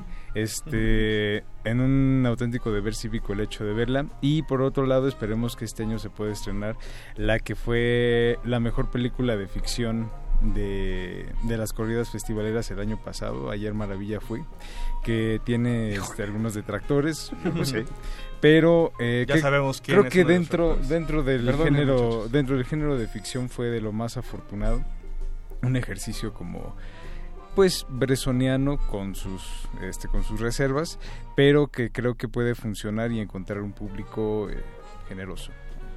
Dedicado, diría yo. Dedicado. sí. Pues fue un gran año para el documental, al parecer. Como siempre. Por sus, por sus caras de Dusco, que no hay en realidad películas de ficción que quieran agregar. Yo agregaría, eh, curiosamente este año el cine de género no llegó de pues ni de Macabro, ni de Mórbido, ni de Feratum, sino de Guadalajara y de el foro de la Cineteca Nocturno de Luis Ayllón. Ah, sí, por Eh, cierto, por cierto. Creo que esa es como la gran revelación para mí del cine mexicano de, de 2017. Una película que no teníamos como pues grandes highlights ni nada, ni mucho hype. Y de repente pues es un entre thriller psicológico, de repente se convierte en una comedia de humor negro. Eh, es un drama muy íntimo entre la relación entre un señor que está desahuciado y una enfermera que de repente tiene eh, otras intenciones de por qué está ahí. Si recuerdan Tras el Cristal de Agustín Villaronga, bueno, pues tiene algo por ahí. Claro, obviamente guardando las proporciones, sí. guardando las proporciones, pero bueno, pues ahí tiene ciertos, ciertos aires. Hasta que- una canción de Lucía Méndez tiene Claro. por ahí. que escuchaban la semana pasada, por cierto. Justo, ajá, justo creo que si no hubiera visto en Mórbido Sinus, hubiera puesto también como la sorpresa del año nocturno. Pero curiosamente, esa función de Sinus en Mórbido, que no tuvo otra, y que tengo entendido que en Morelia también solo pasó una vez. Sí. Y ni siquiera en los Es- Cinépolis, sino ya como en el Ajá. teatro ahí o campo. Es una película chiquita, pero muy bien contada de ciencia ficción y ambientada en el telescopio que está en Puebla. Este telescopio muy moderno que pusieron hace unos años. La función de Mórbido estaba llena de familiares del director, lo cual es muy común. Pero este, la verdad es que ojalá la estrenen en el 2018, ojalá tengan oportunidad de verla. Es un, es un ejercicio de género muy interesante, muy sólido. Como casi todo el cine mexicano de ficción tiene un final horrible, pero aparte de eso, eh, está muy muy bien. Perdón, Mauricio. Eh, y sí, ojalá la estrenen y haya oportunidad de verla y que, y que no pase justo como sucedió con la caja vacía, que se va entre alguna coladera y ya nadie se vuelve a acordar. Entonces, chicos, pues vamos a seguir hablando de nuestras películas favoritas del 2018. Le queremos mandar un saludo a todos aquellos que están del otro lado de las bocinas, a Leslie Solís que nos está escuchando desde el bosque y también recuerden que todavía nos pueden contactar en redes sociales en arroba R modulada y en Facebook como Resistencia Modulada. Regresamos al 96.1 de FM. De retinas.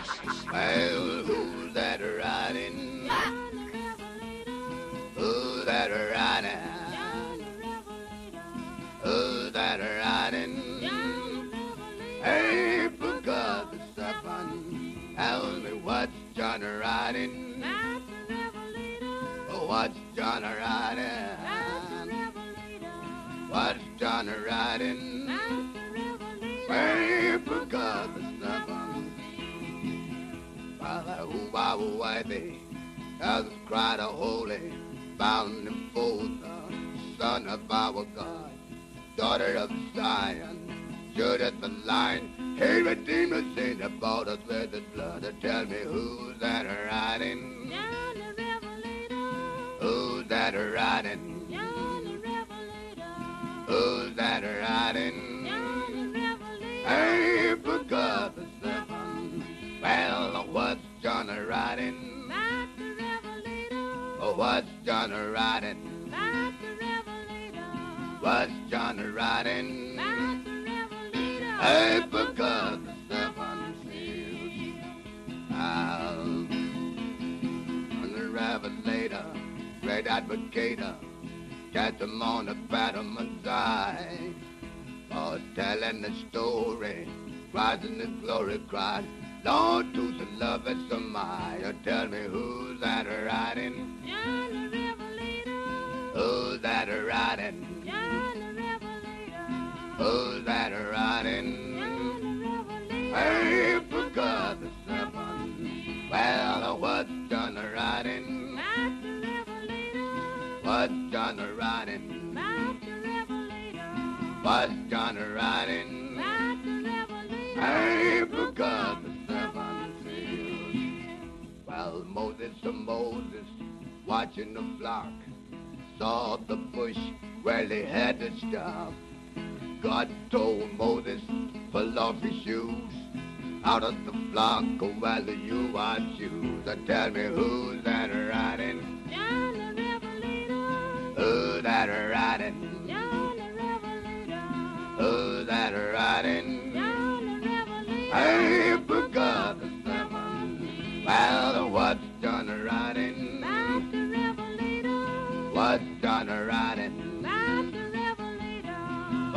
What's John riding? Master Revelator. I forgot the seven seals. Well, who are worthy? Elders cried a holy, bound and for the son of our God, daughter of Zion, Judah the lion, he redeemed us and he bought us with his blood. Tell me who's that riding? John the Revelator. Who's that riding? That riding? The the. Martes de mil por uno. De, de, de, de, de, de, de retinas. De, de retinas.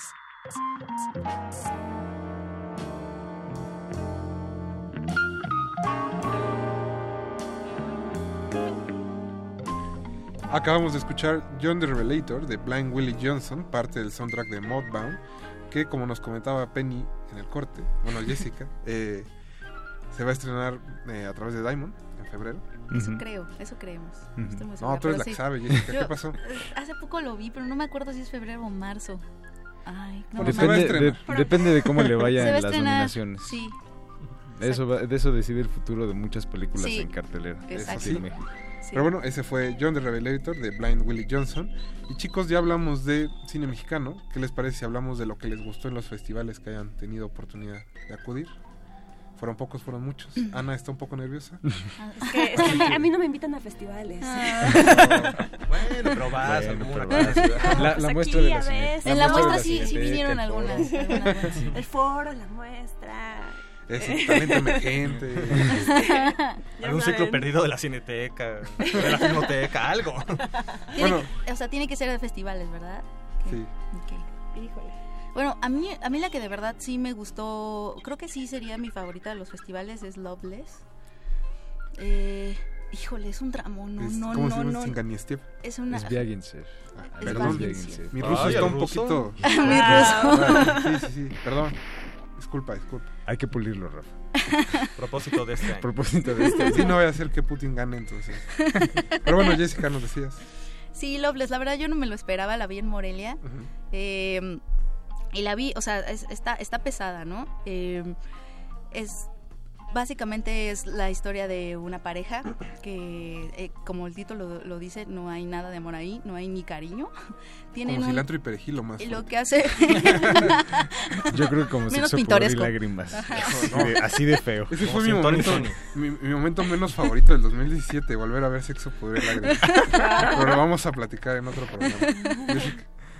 este por lo regular o sea es, lo que sucede es la de- es sobre gira sobre la desaparición del niño un niño no su hijo. Y por lo regular las películas que, eh, que pintan ese tipo de tragedias pues es un poco el drama de no qué sucede con esta pareja que se destroza no porque aman a su hijo y no lo encuentran no por lo regular esas son las exploraciones que vemos. Aquí sucede en una pareja que no se ama ni parece que aman a su hijo. O sea es como pues entre que lo queremos, no, no sabemos si encontrarlo, si no. O sea, es, es prácticamente qué pasa cuando, cuando sucede la tragedia más inmensa en la nada. Eh, es desgarradorcísima. Dura, creo que sí dura. Un poquito más de dos horas. Un poco más de dos horas. O sea, sí está, sí está pesada, pero a mí me dejó. A mí me dejó sin, sin habla, o sea, sí un poco, y, y sí entiendo por qué ahorita está siendo como seleccionada para muchas, pues pa- básicamente para la categoría de película este, extranjera en prácticamente todos los premios. Eh, no creo que se lo lleve, porque creo que ahorita está fuerte la de Fatih Akin, que no he visto, pero bueno. Eh, pero es mi galla, o sea, es- esa es- creo que es la que más me gustó. Es una buena elección. Me encantó, eh, no me lo esperaba, así me, así, me dio una cachetada así, en el cine. Ustedes, muchachos. Ana. Pues yo voy a ¿Sí viste la meter el... Sí, claro. No, pero una de mis pelis favoritas del año, sin duda, que en realidad es de 2015, pero la vimos apenas en el foro, es Kylie Bruce. Ujú.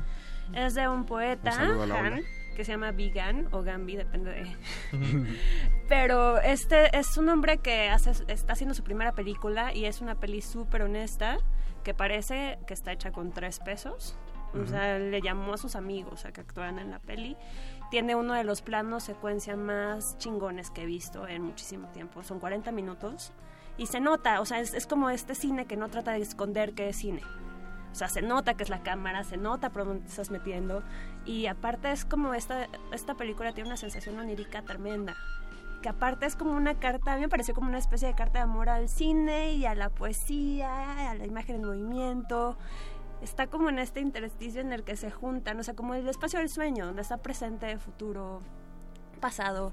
O sea, es, es una cosa bellísima. La nota me frustró muchísimo que esté en chino, porque es como decir, wow, esta cosa es bellísima y lo que estoy viendo me parece abrumador. Si es, o sea, si pudiera realmente aprender todo lo que está diciendo el lenguaje de este poeta, no- sería demasiado. O sea, es como. También me parece que es un. Se, pare- se ve como fancito de Tarkovsky, este señor. O sea, como toda esta onda que trae del agua y de estas. O sea, es, es como. tiempo, como- ¿no? Ajá, es, es una cosa de la memoria, el tiempo. A mí me pareció de verdad abrumadora. O sea, la acabé de ver. Aparte fue una cosa, o sea, la vi por primera vez en Screener, en chiquito, porque tenía que hacer la crítica. Así la vi a las 2 de la mañana, muriéndome de sueño. Acabó y Muy mala terminé idea, así. ¿eh? Fue muy mala idea eso. Puro- puros profesionales. No, no, no, una cosa cabina. tremenda. No, ojalá que no me esté oyendo mi editor. Pero, Saludos, perdón, saludos, Abel. No, la verdad es que, o sea, me, me, me abrumó. Me pareció una de las cosas más bonitas y una peli súper honesta, cero pretenciosa, o sea, como muy contra, o sea, la puedo comparar, va a sonar un, un poco feo, pero otra, o sea, una de las peores pelis que vi este año fue Madre, que pretende decir mucho y es como, miren, les estoy enseñando estos grandes símbolos y soy súper wow. y Gracias, es como... Ana, por ese comentario. Ya no lo quería hacer. Perdón, aparte me tocó en el temblor, entonces tengo ahí así Sí. el, el- ajá. El más recuerdo. No la acabé de ver ni la acabaré de ver jamás justo. Pero es como, o sea, siento que es como este tirarle al otro lado. O sea, como Sí, este sí, sí. hacer un cine de autor muy honesto, muy terrenal y al mismo tiempo dice demasiado. O sea, es como esta cosa de, como espectadora me, me tocó muchísimo. O sea, de verdad estoy obsesionada. Ya quiero ver qué hace este hombre. Ya viene O sea, su siguiente película. Sí, sí, ya Este sé. y estoy emocionadísima. O sea, Jorge, sí. tú tuviste oportunidad de viajar hasta Francia, Así es. al Festival de Cannes. ¿Qué te gustó? Pues creo que las mejores películas que vi allá fueron dos. eh, y una eh, se va a estrenar apenas en el país, otra ya tuvo este su estreno comercial. Eh, por un, y, do- y las dos hablan justamente como de un tema que es ahorita muy importante, que es coyuntural, la, la sociedad que está marginada en Estados Unidos. Eh, O sea, como Logan las- Loki, Como Logan Loki, pero obviamente en otro plano. pero sin risas. Mm, quizá con un poco de risas, este, una más que otra. Por un lado está The Florida Project, que es eh, de Sean Baker, el director de Tangerine. Y por el otro lado está Good Time, de los hermanos eh, Josh y Benny Safdie, que de alguna forma eh, hablan de- desde diferentes lugares de las clases menos privilegiadas, de esos eh, olvidados que fueron los grandes protagonistas de, de la elección de Estados Unidos apenas el año antepasado ya. Y que ah y que este mm, ambas películas una que no es como tal una comedia pero que tiene mucho em, cómo podríamos llamarlo como esta frescura como esta espontaneidad este senti- esta esta sensación como de asombro desde el punto de vista de los niños. Y Good Time desde la desesperación, desde el cinismo de este, del protagonismo, desde, desde el cinismo del protagonista y eh, el hecho como de estar eh, cercado por todo un sistema y buscar una salida de manera como frenética, desesperada, sin perder como la empatía y sin dejar de crear como personajes eh, tridimensionales, ¿no? No estamos viendo en ninguna de las dos caricaturas ni reductos de, de la sociedad, ¿no? Eso creo que fue lo que me gustó. Y también en Logan Loki, que creo que también entraría ahí como... Que no un- estuvo en el Festival de Cannes. que no estuvo en el Festival de Cannes, pero que es una reivindicación de los rednecks eh, inteligente y aguda. Y no me extraña y no me extraña que la película haya fracasado en taquilla porque a los rednecks incluso les gustan las caricaturas de ellos mismos. Entonces, no les pidieron, na- no ellos no le habían pedido a nadie que este, que los reivindicaran. Eso sí, dos buenas elecciones, Jorge. Alberto Acuña Navarijo fue a Tralpujagua. Uy, y ahí eso Ah, será no. para el programa para pero de lo peor. Este, pero curiosamente en este en Macabro, hablando de, de cine de terror, sí vi una que creo que de, de todas, bueno, hubo varias, pero creo que de la que más me me agradó, creo que además el público conectó bastante bien fue Tragedy Girls, eh, la segunda eh, película de un director estadounidense llamado Tyler McIntyre. Y nuevamente es una comedia de terror. Esta vez es una eh, vía para criticar eh, las redes sociales, eh, esa necesidad de todo el tiempo hacer algo viral, todo el tiempo. ¿Y qué es lo que hacemos viral? ¿no? En ese caso, dos chicas preparatorianas en un pequeño pueblo típico de Estados Unidos que quieren ser las reinas de los asesinos seriales. y para eso secuestran al asesino serial que está rondando en el pueblo. Y todo esto en una clave de humor negrísimo eh, y por otro lado algo de gore y obviamente referencias al, género. Afortunadamente no con ese tono de muchas otras películas que vemos en estos tipos de festivales, donde todo el tiempo son guiños, ¿no? Como para decir, ah, claro, el director es muy fan, ¿no? Este, entonces está referenciando a Argento y a La Masacre. No, aquí no. Eh, Creo que son como referencias un poco más dosificadas, Más más, inteligentes, exacto, sutiles.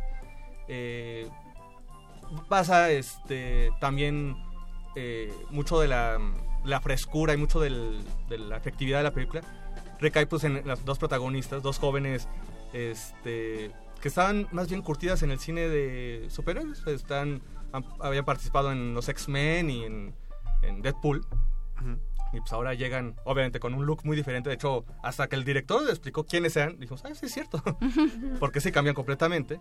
Y creo que mucho también de, de esa efectividad reside en, en, pues, en las actrices. Entonces, eh, y creo que pues todos compartimos eso en la sala, la sala llena y todo el mundo carcajeándose hora y media. Creo que esa, de- por lo menos en el festi- de festivales de cine de género, ya habíamos eh, mencionaba de que en cuanto a cine mexicano, el cine de género no cayó en macabro ni en mórbido ni nada, pero bueno, sí vi una buena película ahí, como fue este, Tragedy Girls. Y además de algunas otras, por ejemplo, hay una eh, también eh, noruega, que ahorita está, por cierto, en Purga TV, este, que se llama House. Si les gustan las películas de loops temporales, pues esa es una buena opción. En este caso, ubicado en la Segunda Guerra Mundial, en una casa, como bien lo indica el, el título, donde eh, unos soldados alemanes llegan ahí este, de manera accidental y no pueden salir porque se repite el tiempo una y otra y otra vez. Esa también fue una película que obviamente pasó muy por debajo, en fin, pero creo que esa también... De hecho, con esa inicié el, el macabro de, de este- del año pasado. El año pasado. Pues yo no quiero que piensen que Mórbido me pagó este anuncio. Pero... Ya la segunda, ¿eh?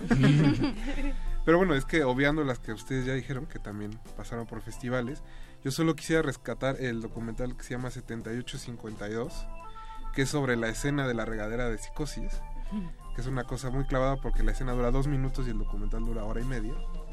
Pero es, es un repaso sobre todo de, de si son fans del cine y de cómo se hace el cine.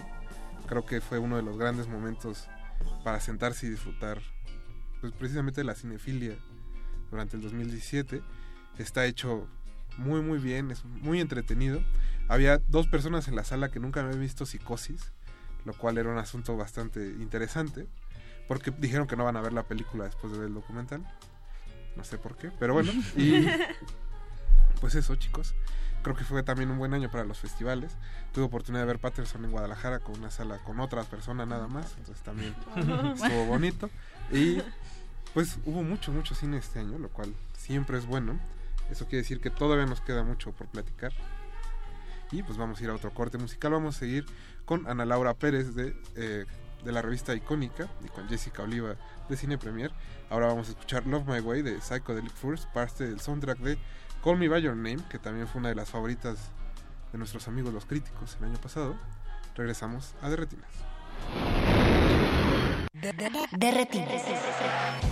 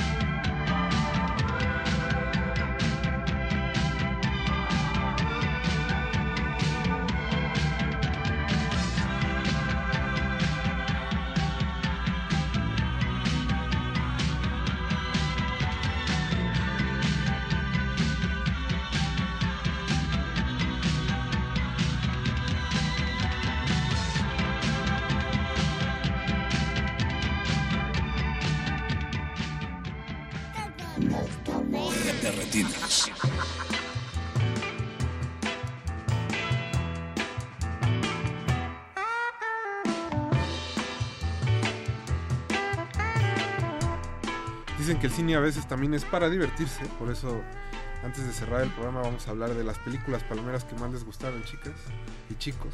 No hay que ser este discriminatorios, por favor. Entonces, ¿qué fue lo que más disfrutaron en el cine comiendo palomitas este 2017? Que ven, yo imagino que ven muchas películas, sobre todo tu Penny. Yo, yo, ¿de ¿palomeras? Sí. Ay, a ver, palomeras. Con mis palomitas sí disfruté mucho a Wonder Woman, fíjate. Sí, sí me gustó. También me gustó. Ah, bueno, la vida de Calabacín no es palomera, ¿verdad? No, pero. Empiezas a comiendo las palomitas No y después ya no quieres. Sí, bueno, es que Se te quita las- nada, va a llegar- nada va a llenar ese vacío, ¿no? Pero porque, pero porque está triste o porque no te gustó. No, por Ah, triste. Está No, me tristísima. Palomitas. Y me acuerdo perfecto porque es- fue fue en la cineteca y sí llevaba no palomitas, pero de esos de esas de esas cosas dulces que venden y dejé de comer, efectivamente. Digo, al final de cuentas termina un poco esperanzador el asunto, pero sí, qué película tan triste. Qué película tan triste, pero a la vez como tan luminosa. Sí. Otra Sí. vez como los niños siendo como invencibles, porque creo que el niño es como... Es un poco lo que vimos como en Room de Brie Larson. Me recordó a Room de Brie Larson en el sentido de que eh, los niños son como la encarnación perfecta de la resiliencia, ¿no? O sea, de, de esta capacidad de que te den golpes y, y, y regresarte como a tu forma natural. Oye, Y creo que el- sobre todo la vida de Calabacín es muy valiosa porque es, es como la representación de que es posible hablar con los niños de forma madura, ¿eh? sin Claro. tomarlos Mm. como... En la sala como que yo niños, estaba pues. había muchísimos niños, se reían, hacían exclamaciones de, ah, no, y luego ves que hay una parte, eh, los personajes de la vida de Calabacín, que ap- aparte son como los personajes más humanos que vimos y son de barro, ¿no? Entonces, este, eh, hablando como de sus cuitas de, ay, am, yo estoy aquí en el orfanato porque mi mamá asesinó a mi papá y como que es una película que no trivializa los horrores para nada, o sea, no, no, lo- no te los esconde y aún así logra meter como esa tragedia en la esperanza. Entonces creo que la hace enorme, a pesar de que dura como nada, dura como una hora, ¿no? Hora cosa- o sea, si llegas tarde, te perdiste como el 60% de la película.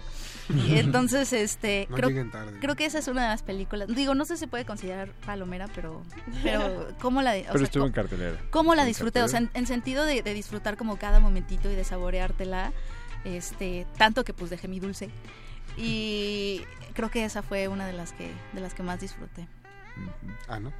Yo tengo un gusto culposo por las comedias románticas. y vi, no, la verdad es que yo sé que, o sea, sé que la mayoría de las que he visto son muy malas. Pero este año vi una de las mejores comedias románticas que he visto en mi, en mi largo Ujú. estudio del género, que se llama The Big Sick. Ay, The Big Sick. es una, es una historia bellísima, o sea, es una, una pareja interracial en Estados Unidos y él llega de la, o sea, bueno, no él, sí creo que él llega de niño de la India, ¿no? Con su familia y este Sí. y pues resulta que él no puede estar con ella, que es güera, gringa, porque la familia nunca lo va a aceptar, ¿no? Entonces la mamá tiene como este gag de que siempre le lleva mujeres para presentarse, ¿no? y es como de repente ella entra en coma y él se da cuenta de que la ama, ¿no? básicamente. Pero es una película que me parece muy valiosa, dada la coyuntura. Como esta, o sea, creo que fue un cine de, o sea, este año fue, se hizo mucho cine comercial para enfatizar y para como celebrar las diferencias.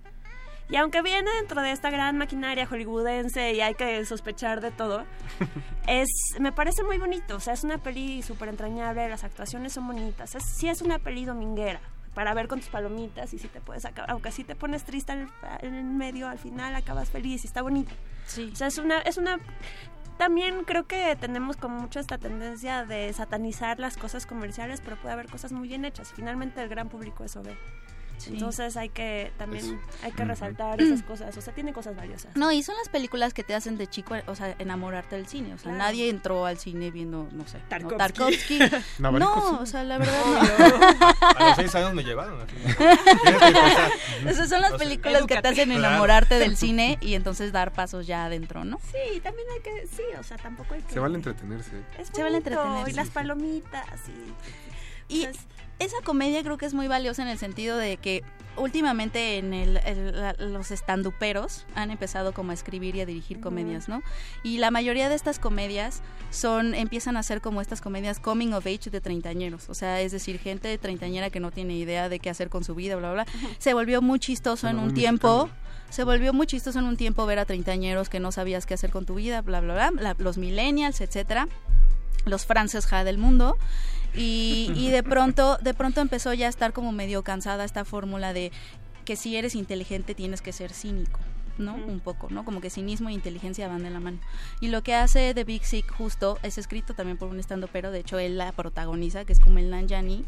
Este, Es autobiográfica. es hecho. autobiográfica, es la historia de cómo conoció a su, a su esposa y eh, justo lo que hace es mostrarte cómo se pueden hacer estas películas eh, sin caer en el cinismo y sin trivializar sentimientos, pero al mismo tiempo ser conmovedora y todo esto. Entonces creo que es creo que es, es un aire fresco como en este género justo de películas de comediantes que empiezan como a explorar, ¿no? A ser escritores de cine. Muchachos? Yo diría dos películas que llegaron de Asia. Eh, por una parte, Shin Godzilla. Que es muy chistosa. Muy también. chistosa. Eh, y que la disfruté con palomitas. Aunque finalmente, si bien no es el espectáculo, no es la parafernalia de, de Godzilla, pero esa farsa que presentan, híjole, sí me, me atrapó bastante y sí la disfruté. Yo imagino que así son todas las juntas del gabinete de Mancera. Saludos. pero- Pues sí. Y más torpes aún. ¿no? Ajá. En el famoso CD5. ¿no? Bueno, es que esas son las de Ricardo Anaya, pero Y la otra, pues sería eh, de Corea del Sur, este, La Asesina.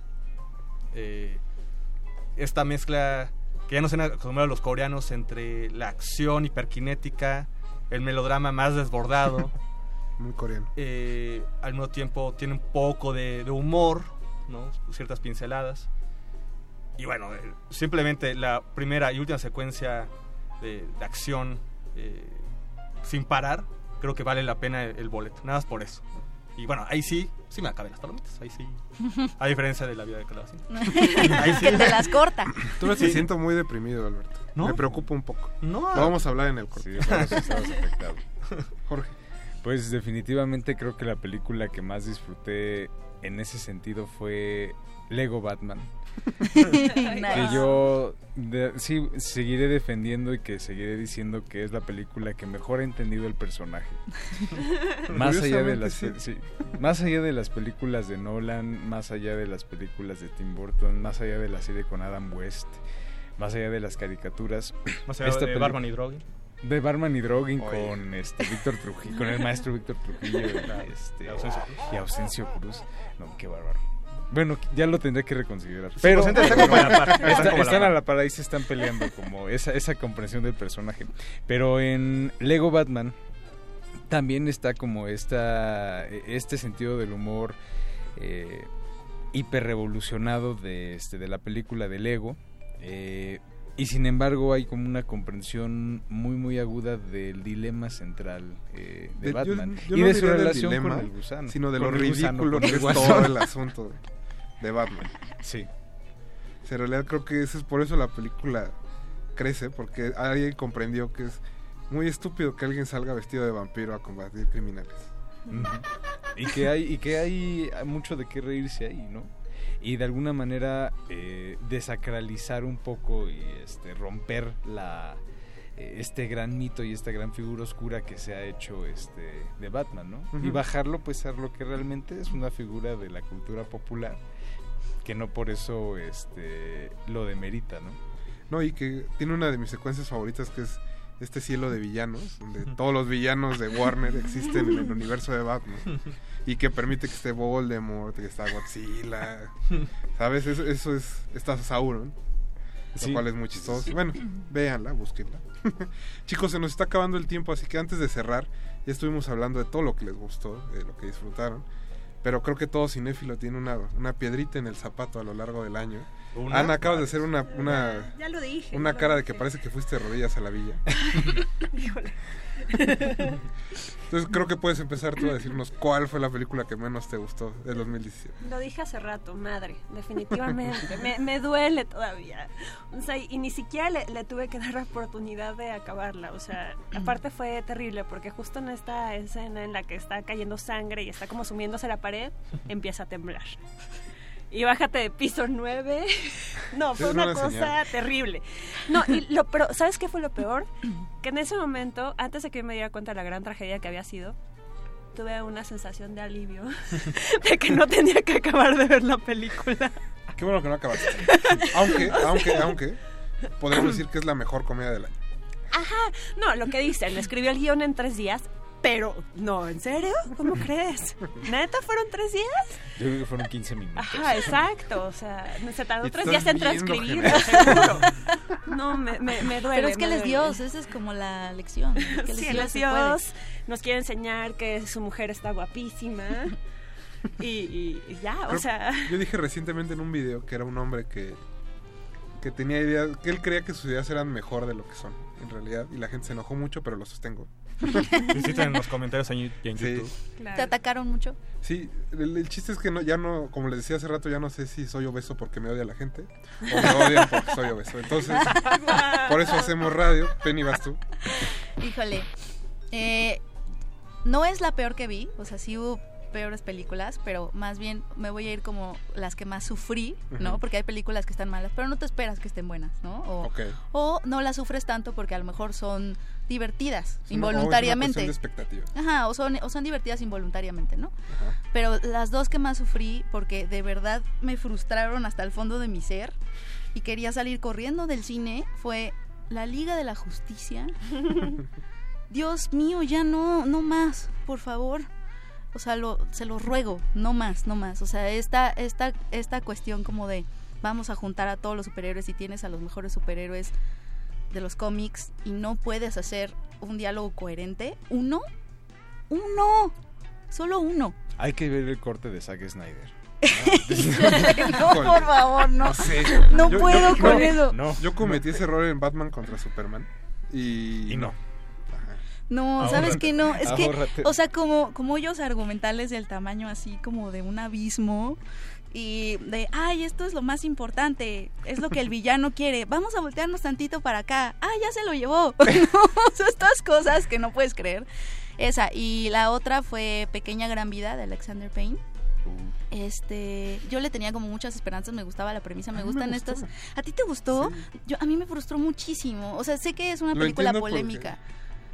Porque me gustan estas películas de ciencia ficción. eh. Creo que el problema es que está Matt Damon. ¿Sí crees que A mí me gusta No mucho la película, pero cada que sale Matt Damon se echa a Pero es perder que y no, sale el 90%. no sientes como que hace medio papiroflexia con su trama, o sea, como que empieza con unas grandes ambiciones como de Sí, les voy a contar la revolución tecnológica y termina como en una historia otra vez de la mediana edad en donde Es que es muy gringa eh, la película. es al revelación y familia y amor. O sea, como que se va se va haciendo chiquita. este, valga la redundancia, o sea, y me frustró muchísimo porque yo quería ver como todas las implicaciones de ese invento, ¿no? De miniaturizarte social, Creo religioso. que ad- y te lo adentro de la película hay algo muy interesante que no termina de cuadrar justo porque es muy gringa por un lado, sale Matt Quizá. Damon. y El director dijo que lo había pensado como una serie. es que y tiene dije, mucho sentido. quizá sí, sí. ahí hubiera estado mejor que una película. O igual se sintió como que tengo toda esta idea gigantesca, la tengo que meter aquí, en esta cosita tan pequeña. En ese Entonces, título tan bonito que en pusieron en español. Ay, no. Pequeña gran vida. Pequeña gran vida. Es una niña maravillosa. Pero bueno, Alberto Acuña Navarijo. Como siempre, el cine mexicano no nos podía fallar. Eso. Claro. Qué bárbaro. Ay, dio para bastante. ¿eh? Por ejemplo, Morelia dio Casa Caracol, dio eh, Cuadros en la Oscuridad. Uy, Paulita Marco. Yo Eh, sí vi. Híjole. Ahora sí que ni por el marquito que regalaban, ni no. no, no. Sí, nos regalaron ahí un marquito. Bueno, ni siquiera con eso. Ay, no me tocó. Este, pues que no llegas temprano. Pues, Oh, ¿cómo? oye, estamos diciendo que es súper profesional y estás aquí quemando a Este, Penny. Claro que llegué temprano. Pues ahí está. Ah, no, no, bien, este, ¿qué más? Bueno, Tormentero, este, Extraño pero verdadero, eh, Ruinas tu reino. El tamaño sí importa. Eh, no, hasta eso no, pero No, ¿cómo no? hay una que dentro de todas. eh, yo como que no acostumbro mucho a esta cosa de que, ah, las, películas malas son las de videocine. de, ya sabemos, este, Gareda, Sousas y demás. Se hace como muy, este, Facilón. muy facilón, ¿no?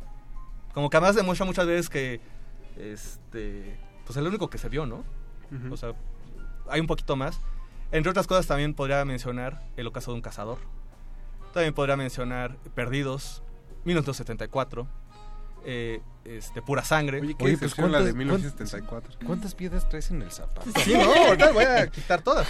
Y por último, si presente se quejan muchos de que no ha habido cine, que las comedias románticas, bueno, algo peor es las películas que quieren ser películas de videocine. Como Cómo matar a un esposo Sabía muerto. que ibas a Ay, decir eso. Pero con toda razón. Así que Yo no la vi. Está Y muy qué bueno, Sí. este, digo, aquí nada es porque no se pueden decir este groserías, sino de pronto va a llegar eh, Las gobernación. Bueno, pero yo no. pues. Pero, este, porque merece eso. Porque toda la película es una, eh, una retaíla de, de groserías. Creo que ni siquiera las películas del Güero Caso tenían tantas groserías. No. Eh, creo Hasta que- el güero Castro de ay Dios mío. Sí, bueno, a- hasta Inclán y Sayas dirían, oye, ni siquiera nosotros en los ochentas, en el apogeo, haríamos algo así. Oye, qué vulgares. Son muy vulgares. Sí, creo que sí, el cine mexicano dio este para varias eh, piedritas en el zapato. Y esa en particular, cómo la sufrimos, eh, la padecimos. Sí. Y además creo que, ay, ya díganle a María Escalante que no se dirija ella sola. Ya, ya creo que es momento, ¿no? Pues chicos, llegamos así al final. Chicas, muchas gracias a Ana Laura Pérez de Revista Icónica y Jessica Oliva de Cine Premier. No, Gracias por invitarnos. Sí, muchas gracias a ti. Alberto Acuña Navarijo, Gracias, Rafa. Jorge Javier Negrete, Gracias, Rafa. Buenas Mauricio en la producción, Eduardo Luis en los teléfonos y Don Agus en los controles. Mi nombre es Rafael Paz y nos escuchamos el próximo martes. Hasta luego. Ningún locutor fue dañado durante la filmación y reproducción de este programa. Cualquier parecido con la realidad es un atentado a la ficción. Consulta cartelera para próximas funciones. Back in the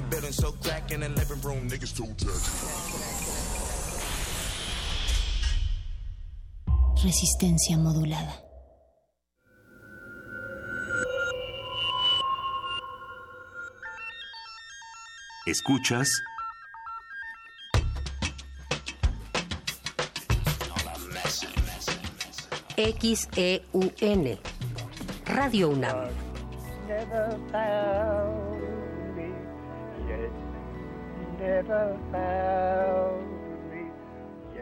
Experiencia sonora.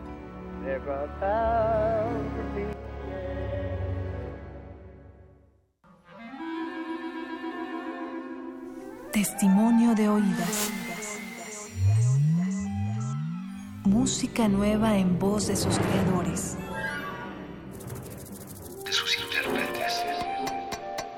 Un autorretrato sonoro de la música de hoy. Escúchanos por el 96.1 de FM los martes y jueves a la 1 a.m. o en su retransmisión los sábados y domingos también a la 1 a.m. Tú, que cuando ves las noticias del gobierno actual piensas, ¿estaríamos mejor? Con ya sabes quién. A ti que durante el gobierno de Calderón pensabas, estaríamos mejor con ya sabes quién. A ti, que después de ver lo que hizo ya sabes quién en la Ciudad de México, llevas 12 años pensando que estaríamos mejor con ya sabes quién. A todos ustedes les tenemos una gran noticia. Sí estaremos mejor. Y ya sabemos con quién. El PT está de tu lado. Juntos haremos historia. En 20 años los servicios han empeorado. Antes la seguridad nunca fue un problema. El gobierno no le ha invertido al transporte público. En los últimos seis meses, cuatro asaltos al puesto. Se os ve cómo están las calles. El tráfico ha empeorado horrible. En los últimos 20 años, todo cambió. Yo siento lo mismo que tú. Ya basta. Es hora de que esta ciudad grande se convierta en una gran ciudad. Soy Miquel Arriola y si ustedes quieren, yo puedo. Si nosotros queremos, Miquel puede. Mensaje dirigido a los integrantes de la Convención de Delegados del PRI. Habla Alejandra Barrales. Hemos enfrentado la adversidad en muchas ocasiones. Esta vez no va a ser diferente. El proyecto de la inclusión, del encuentro, que dialoga, que respeta a los que pensamos diferente. Es un proyecto que se propone sumar, no les vamos a fallar. El PRD va a volver a ganar la jefatura y la vamos a ganar con una mujer. Alejandra Barrales, precandidata a la jefatura de gobierno. PRD. Una comisión periodística. Tienes que quedarte. Se apresuraron a proteger a la hermana. Vi que Dorotea cambiaba de color una o dos veces. Una comisión periodística. Sabes que quedarte entre nosotros. No llevaba letras en el lomo y nadie podía decir el título de la obra. Tu esfuerzo ya se tradujo en palabras. Ahora mereces algunos lectores. Concurso Ediciones Digitales, punto de partida 2018. Envía tu libro y participa por 7 mil pesos y una publicación digital para la plataforma electrónica de libros UNAM.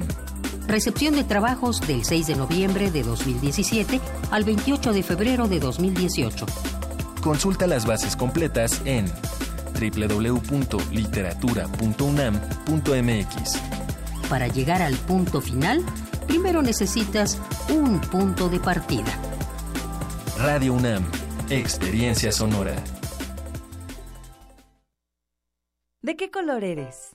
¿No lo sabes? Tu papá siempre fue amarillo, pero tu mamá decidió por el verde. Tu abuelita es azul. Tus amigos son morados, pero tu profe cree que café es mejor, aunque la que te gusta es naranja. ¡Basta! Dejemos de vernos en colores y démosle un rostro humano a la política. Queremos escucharte. Suma tu voz a la nuestra. Entra a www.somoscomotu.mx. En el Partido Humanista, somos como tú. Nosotros, los soñadores sin remedio, los rudos, los técnicos y demás luchadores sociales, los enemigos de la infamia, los amigos de los desprotegidos, los solidarios, los fríos en el triunfo y cálidos en la adversidad, los demás que faltan y también están. Todos y cada uno de nosotros, desde esta región del México moderno llamada Nueva Alianza, te deseamos un 2018 pleno de triunfos, amor y convivencia familiar. José Antonio Mit, precandidato del Partido Nueva Alianza a la presidencia de la República. Publicidad dirigida a los militantes, simpatizantes e integrantes del Consejo Político Nacional del Partido Nueva Alianza. Somos independientes, somos fuertes. Somos un partido hecho por la gente. Un partido con principios y valores. Un partido de ideas que lucha por la igualdad y la justicia. No tenemos hambre de poder, tenemos hambre de hacer, de crecer, de construir, de progresar. No esperemos más. Hagámoslo nosotros. Partido Encuentro Social. Toma tu mochila de viaje y tu radio. Aquí está tu boleto a la expedición por la música del mundo. Mundofonías. Un recorrido por los ritmos de todo el planeta con la guía de Juan Antonio Vázquez y Araceli Zigane. Sábado 6 de la tarde por el 96.1 de FM. Radio UNAM. Experiencia sonora. Las voces emergen de la ciudad y toman lugar en Radio UNAM. Esta ciudad cuenta historias. Resistencia modulada.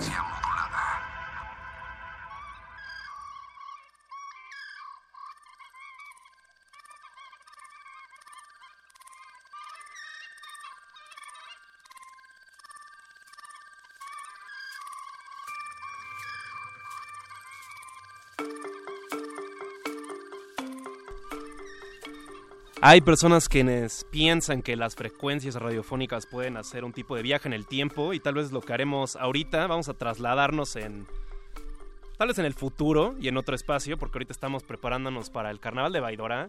Y está una vez más otro año seguido aquí con nosotros Íñigo Villamil, que es el director de Distrito Global, que es la agencia que lleva a cabo el Carnaval de Baidora. Íñigo, por favor, habla para que no piensen que estoy otra vez alucinando. Querido Betoques, muchísimas gracias por recibirme. Es un gusto siempre acompañarte al aire. Este, y un placer estar aquí pues, para compartir unos detallitos de, de Baidora con la audiencia. Sí, de hecho yo tengo muchas ganas de, de acudir de nuevo a la edición de este año porque hoy soltaron el cartel completo y me llamó la atención como todo, hay como unos enlaces ahí, hay brincos, hay desde conjuntos, dúos y sobre todo me llama la atención cómo es que van a acomodar todo, porque Sí. para la audiencia que no esté familiarizada con el carnaval, se lleva a cabo en las estacas, que es un espacio muy bonito y sobre todo muy protegido, que tiene una cantidad de vegetación así absurda. De hecho, hay un árbol muy viejo. Creo que el año, Sí. el año pasado uno de los que tocaron malas se tomó una foto con ese árbol. Nunca lo había notado hasta que lo compartió. Es un árbol que tiene más de 100 años, creo. Creo que tiene más de mil Betoques. Más de mil años. Sí, es un árbol viejísimo, viejísimo, un No. amate. Órale. Pero sí, es un lugar muy especial y, y efectivamente como que el festival va evolucionando, pero hay conexiones de lineups anteriores, ¿no? Ujú. Este, envuelve uno, un, un artista este año, eh, hay una conexión por ahí como de los Bellevue 3, de los que ahorita vamos a hablar, ¿no? De Juan Atkins con Kevin Saunderson.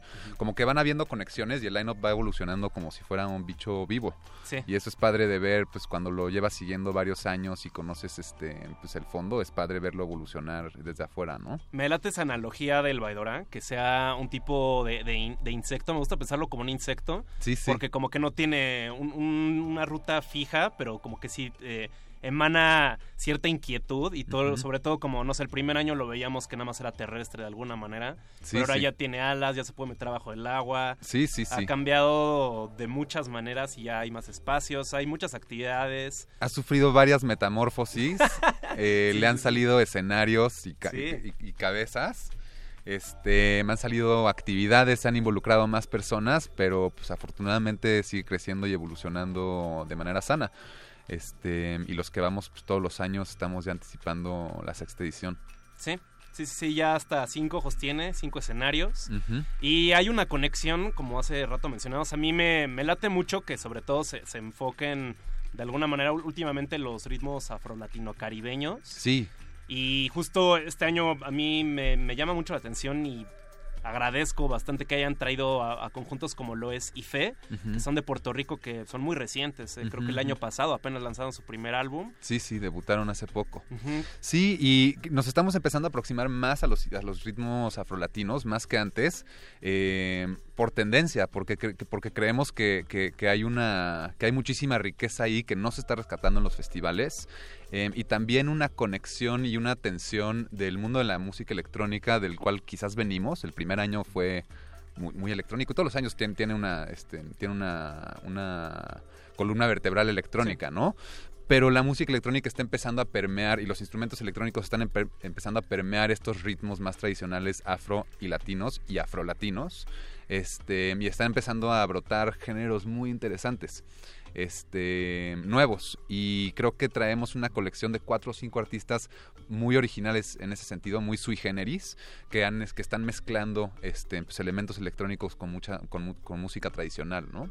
Sí, de hecho es, es importante que menciones, el primer año sí de alguna manera está más construido hacia el- no sé, los procesos electrónicos, pero ya después empezaron a tener más bandas. De hecho, hasta no solamente se quedan en ciertos géneros, como puede ser el caso cuando trajeron a Bad Bad Not Good, que es un bandón, que es, un, es una banda que explora como ciertas tendencias del, del, del jazz, beatmaking. Sí, claro. Y también, bueno, en la mañana decías, este, porque hoy tuviste un día agitado, en la mañana estabas en otra estación, Sí, sí. que es este Ibero 99, y estás comentando de, de cómo tú contemplabas Colombia como un espacio de exploración, están surgiendo muchos proyectos así sabrosos. Sí, 100%. Yo creo, este, digo, habrá quien me, quien me contradiga y estoy seguro que hay otras opiniones, pero yo creo que Colombia es de los, este, de los países más importantes exportando música en América Latina.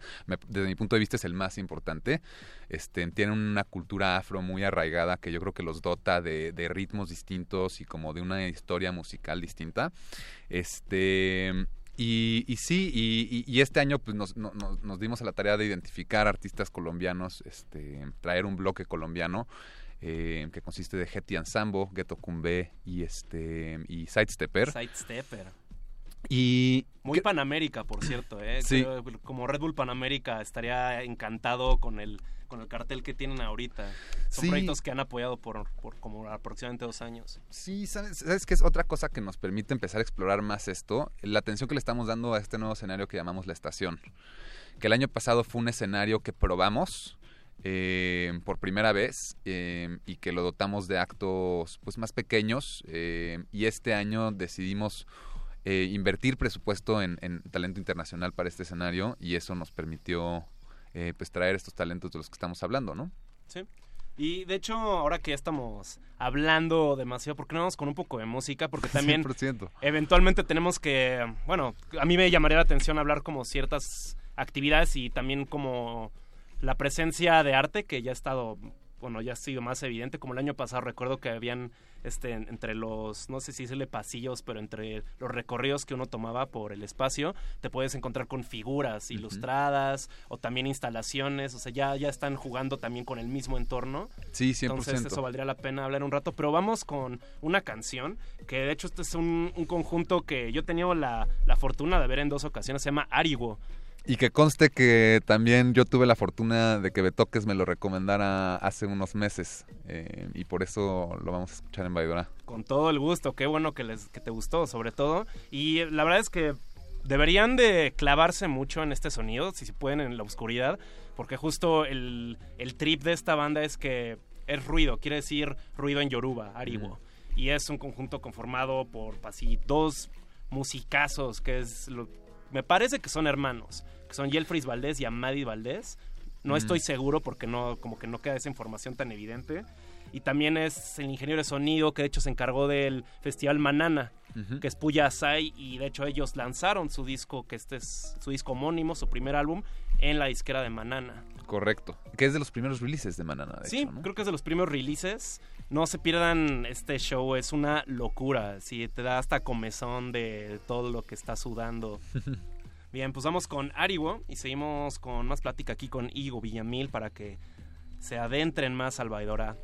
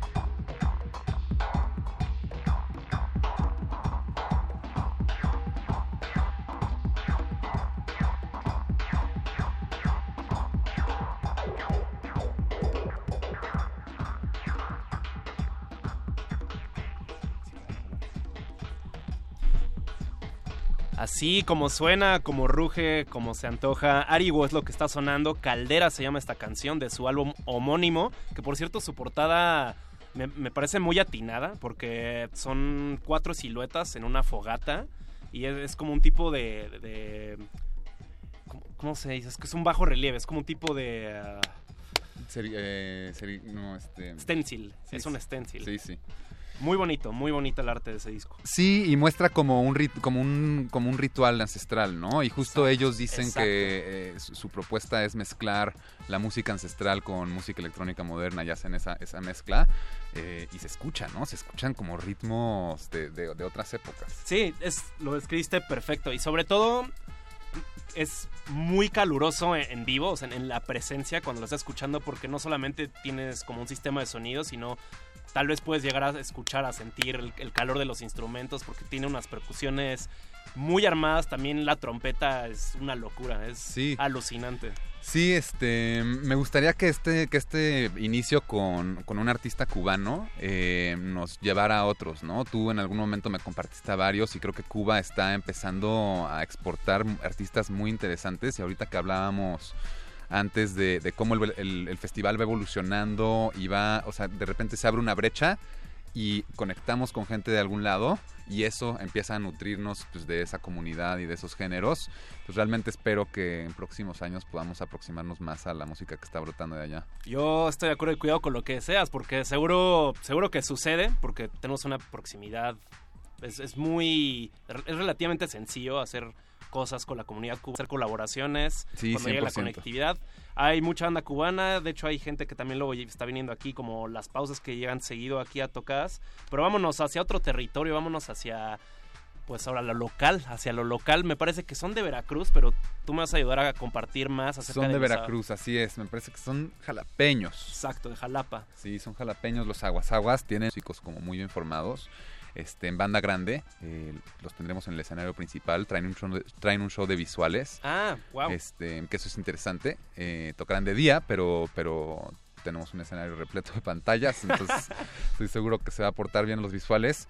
Pero, pero sí, son una de las bandas nacionales que elegimos. Este, creo que encajan bien en el concepto como ecléctico que estamos formulando. Son una banda energética que también multigéneros, ¿no? Sí, sí, no solo son jarocho, digamos, no, no se va a quedar estancado ahí para No, tienen algo de reggae, tienen algo de este...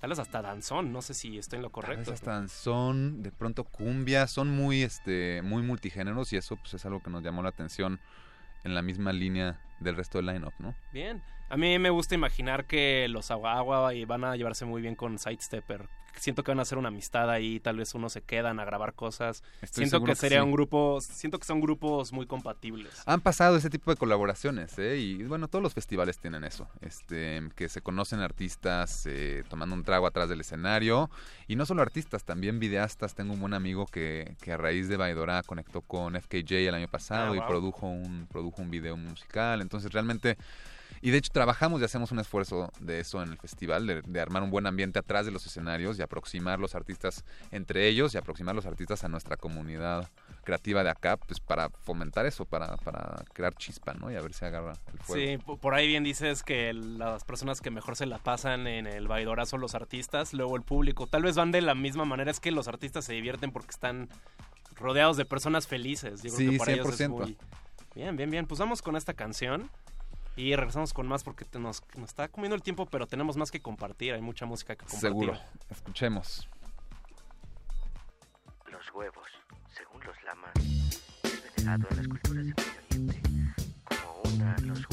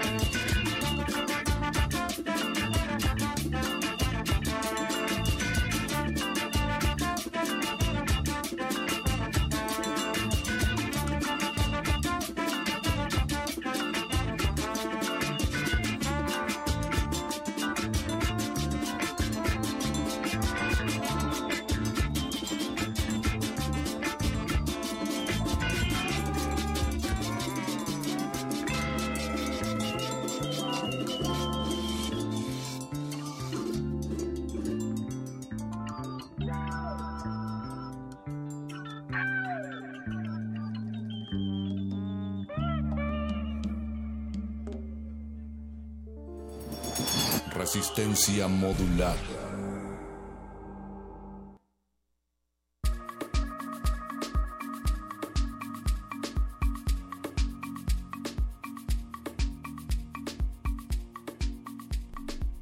Eh, de vuelta, refrescados después de escuchar a los Aguas Aguas. Padre mezcla, ¿no? De, de Me funk, latió. cumbia, reggae muy potente, ¿no? Como, Sí, yo embona muy bien en el Baidora. Yo, la verdad, desconocía lo que hacen estos músicos, pero creo que queda muy atinado para estar tocando pasto, para estar recibiendo el calor y para estar tirado, para estar arrancando el día. para estar arrancando el día.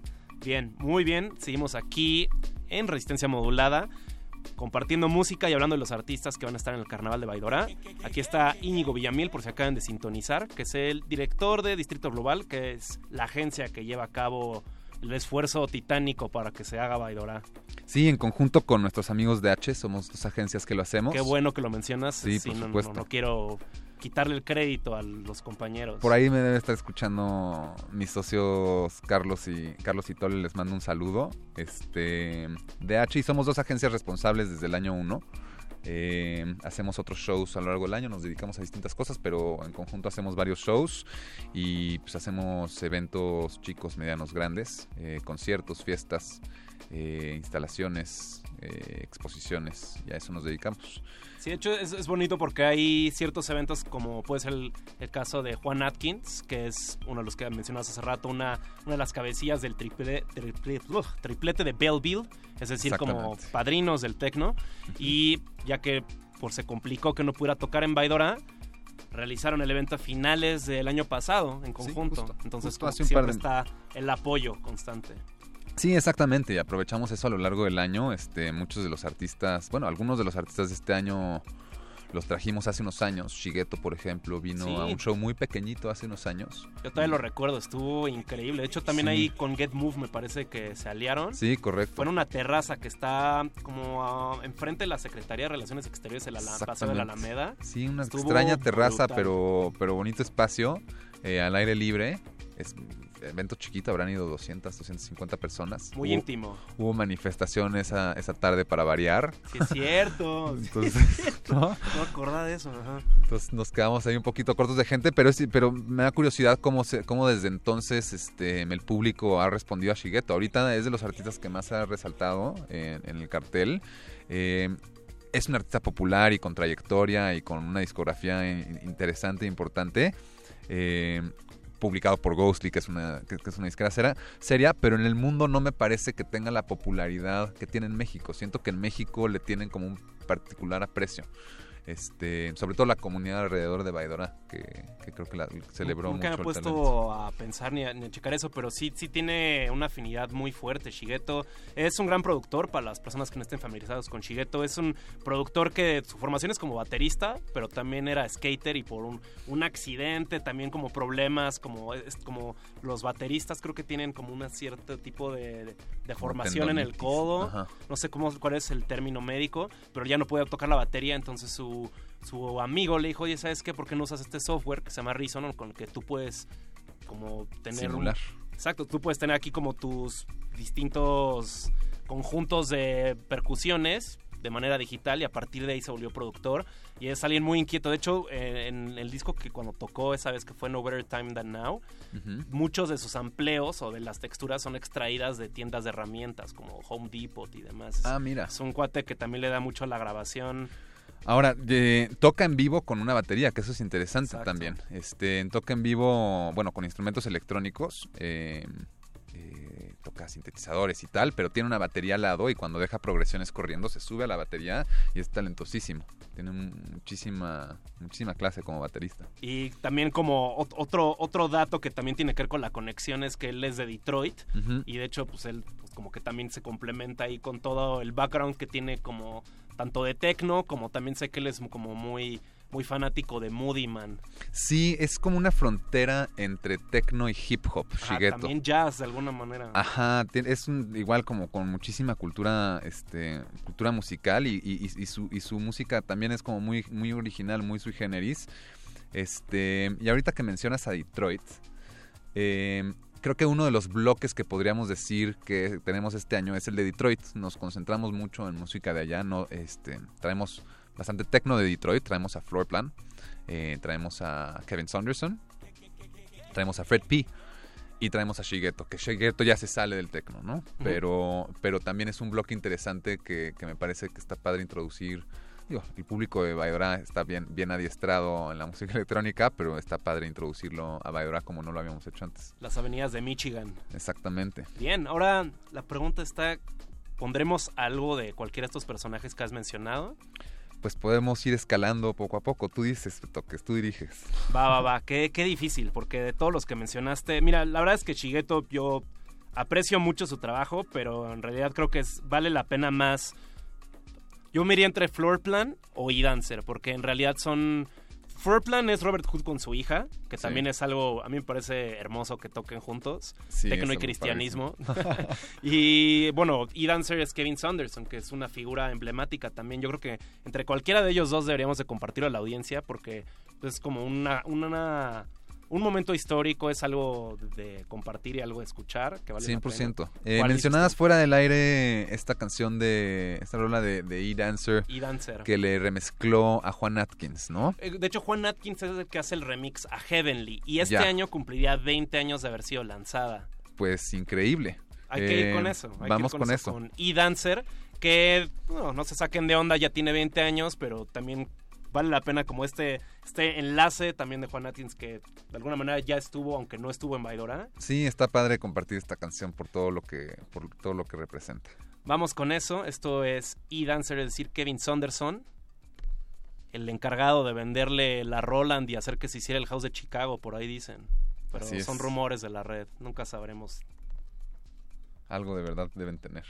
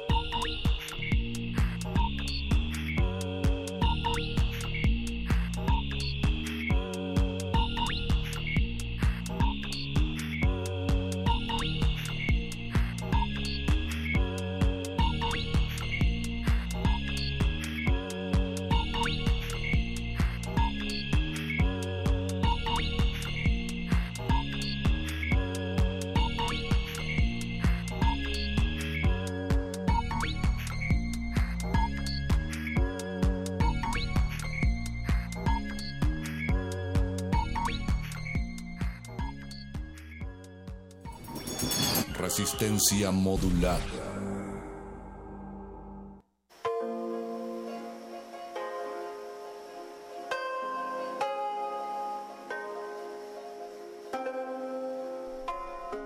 Después de ese viaje a los 90, regresamos aquí en Resistencia Modulada. Lo que escucharon fue el nombre que le da título al álbum Heavenly de E-Dancer, es decir, Kevin Saunderson, remixado por Juan Atkins y lanzado en la disquera de Carl Craig. Pues ya más tecno no se puede. Así es. Este, pues sí, es, es quizás un, no, no- no sé si diría que el artista más importante de ese escenario, pero definitivamente encabeza los horarios. Este, tocará a la medianoche. eh, y ese escenario a mí me emociona mucho. Creo que este año tiene un flow este, distinto a los demás y muy, muy coherente eh, de un artista a otro. Eh, toca Valesuchi, que es esta chica chilena. Sí, muy Eh, como crude cómeme. Exactamente. Eh, ponchada, energética para bailar. De hecho, tiene una canción este, que sacó, creo que en septiembre del año pasado, junto con Matías Aguayo, que retomaba este poema que agarró un- una chava de Estados Unidos, eh, que se llama Nasty Woman, como evocando como a, a protesta y a como deconstruyendo todas las frases de Donald Trump. Órale. Es un rolón, así es, dura como Qué siete chistoso. minutos, está ponchadísima, escúchenla, está muy dura. De hecho, esta, esta actriz, no me acuerdo cómo se llama el nombre, pero ella es la que pronuncia el, el poema cuando... ajá, Ya pero- esos chicos de Come me tienen una muy padre trayectoria, ¿no? Sí, Son también creo que tiene una fibra política. Tiene Sí. una fibra política eh, como buen latinoamericano y Sí, la mantienen 100%. en sus producciones.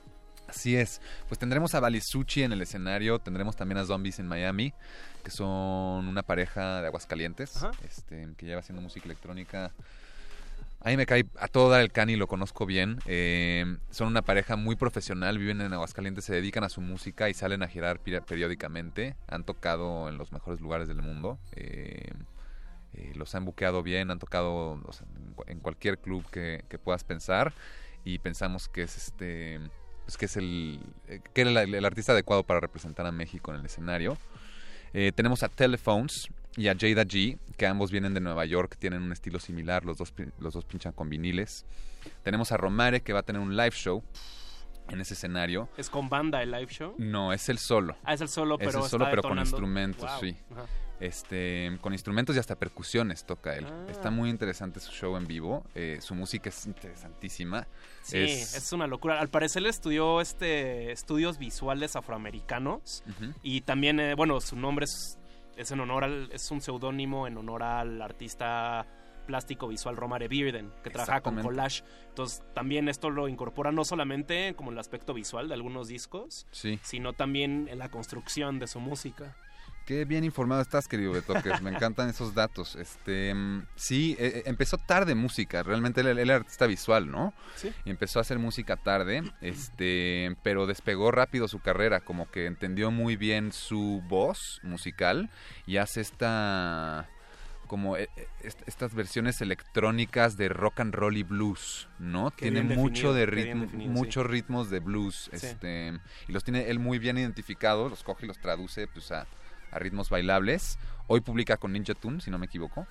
Sí, de hecho está con ella en su primer EP y lo, lo sacaron por Black Acre Records, que son como esta banda que también tiene cosas como The Fantastic Mr. Fox, este, creo que alguna vez tuvieron algo de Clap Clap, pero digamos ahorita está consolidado en Ninja Tune, que es este sello que tiene gente como, este, no sé, como Mr. Scruff o.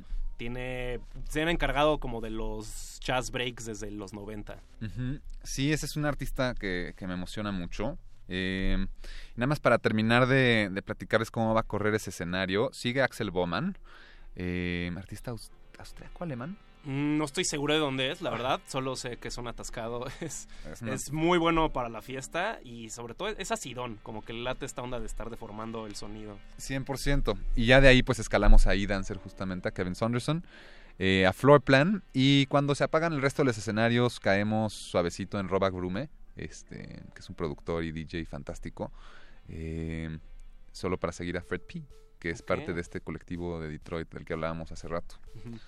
Este conjunto de, de artistas de Detroit, que este año traemos cuatro. Bien, yo creo que si no, uno- unos de alguna manera sí fueron parte del Underground Resistance. No sé si Fred P también, pero sin duda también fue influenciado. Fred P es una generación... ¿Arriba? Arriba, eh, abajo, o sea, Ah. Fred P es más joven. Fred P debe tener, este, debe estar en sus mid-30s y los otros ya son cincuentones. no, o sea, él es como si con esta onda de las olas sería como de la tercera ola. Sí, exactamente, exactamente. Ok. Pero bueno, así se dibuja ese escenario. Este. Yo creo que va a estar muy divertido, honestamente. Suena tendido, suena acá estar tendido. Yo creo que voy a estar, espero que no me aferre ahí. Porque también eso es algo que debemos de compartir con la audiencia, como tal vez es, hay que desprenderse de, de lo que uno le gusta para explorar y recorrer bien el carnaval. Porque, Sí. es- digo, se vale que te quedes en un solo escenario, Por pero supuesto. también te aferras y hay tantas cosas sucediendo que... No, y vale la pena caminarlo porque además conforme se va haciendo tarde y conforme va cambiando las horas del día, el espacio también se va transformando, Sí. ¿no? Entonces si regresas a un lugar en donde estabas antes, poco después, te puedes encontrar con cosas un poco distintas, ¿no? Nadarlo también. distintos. Lo puedes Nadarlo nadar. también, definitivamente. Hay agua que lo rodea. Nu- Nunca, siempre repito esto, pero es que me vuela la cabeza que haya un río y puedas nadar. No tomen agua de ahí, pero... Es algo excepcional, es una oportunidad padrísima de que, no- que nos dé el, que nos dé el carnaval y el lugar es fantástico, un chapuzón de menos, vale la pena. Oye, Íñigo, pues queda poco tiempo y yo Sí. creo que la verdad es que no hay que arriesgarnos. Hay que poner solo una canción, pero creo que valdría la pena mencionar por qué es tan importante y con, con esto va a ser la última que, que nos quedamos en el programa, porque se trata de Giles Peterson, que es un selector, es una eminencia de alguna manera para, para cazar, para descubrir, para compartir música, como tú decías que no tiene piedad al cazar. Sí, ca- ca- casa música sin piedad, ¿no? Sí, sí. Sí, es un seleccionador impresionante, o sea, sus colecciones de música debe ser apantallante, ¿no? Imagínate poderte meter a su, a su musicoteca, este, a Formato explorar físico, músico, formato físico. Él toca con viniles. Su show en vivo es muy interesante porque toca con viniles, pero trae a un MC este, que canta encima de la música que él pone. Están sincronizados los dos y como que conectan muy bien el escenario. Yo tuve oportunidad de verlo ahora en Boomtown, en, en- en- en Reino Unido, en el verano. Y entonces, eh, pues es un show como muy en vivo. Este MC canta, pero canta como si fueran samples, canta, canta música repetitiva. Ok. Este, entonces creo que el show en vivo va a estar muy padre. Este, la música que pone pues es divertidísima. Él va a tocar el domingo además, eh, que es una un, un buen pretexto para quedarse hasta el domingo. Es el Este, motivo, yo diría, para que te quedes el domingo. Sí, 100%. Eh, y pues nada, eh, vaya, es, es- más allá del que el show va a estar padre, es un personaje muy interesante y muy valioso, ¿no? A nosotros nos emociona mucho tenerlo precisamente por su descubrimiento, además de música en los géneros que nosotros estamos explorando con el festival. Este, creo que él incluso tiene un festival que se llama el Worldwide Festival. Ah, claro, Worldwide Festival, tiene hasta premios. De hecho, de hecho, ahora que estamos en radio hablando sobre Baidora, qué más significativo que también mencionar que como tal va a haber una transmisión de radio, una radio internacional que es Worldwide FM, que va a estar sucediendo en el carnaval y de hecho van a estar tanto Giles Peterson como otros selectors que son Tristan, que es como su mano derecha, ya no tanto aprendiz, sino como son socios de alguna manera. Sí, sí. También está esa y se me olvidó el nombre de la otra. Rita Maya. Rita Maya, bien. Sí, ellos cuatro vienen al bloque de Worldwide FM que van a transmitir pues, a todo el mundo. Es una radio por internet que, que pueden este, escuchar en todo el mundo. Y pues justo vienen como bloque a presentar pues, su, bloque de selectors. Todos son seleccionadores pues, de primera categoría. Y pues el domingo justo es este, pues, este conjunto de artistas que van a hacer la fiesta el domingo, de 10 de la mañana a 5 de la tarde. Perfecto, pues con eso lamentablemente nos tenemos que ir. Eh, solo compartimos música, pero bueno, es que la verdad queríamos aprovechar para... Nos emociona la música, pero pueden consultar la página de Baidora para informarse a detalle, sobre todo como eh, hay, más cosas, también hay un corredor artista, bueno, de arte, hay artistas que convocaron, hay distintos espacios, actividades desde yoga, meditación.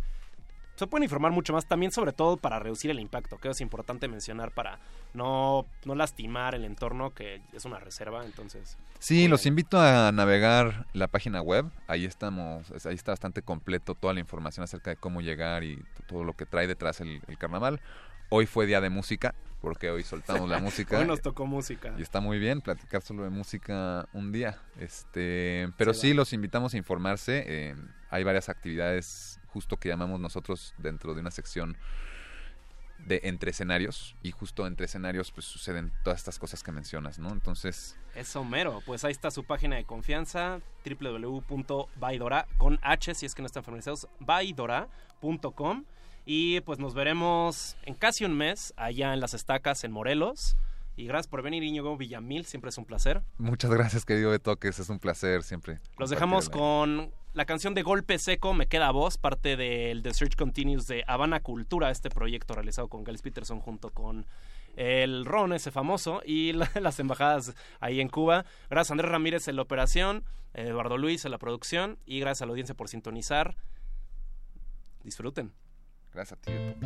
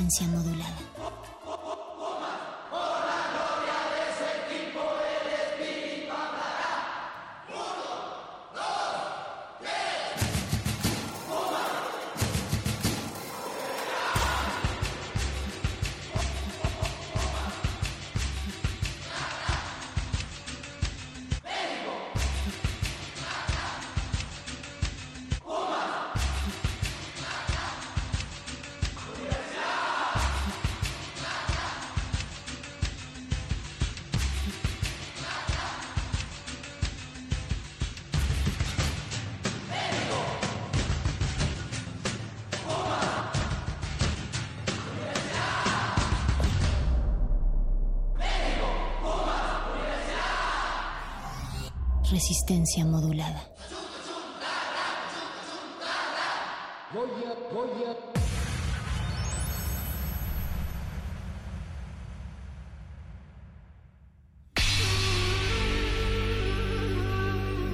Por siglos nos hemos hecho escuchar. Nacimos como parte de esa inmensa mayoría. Hablar, Escuchar. debatir,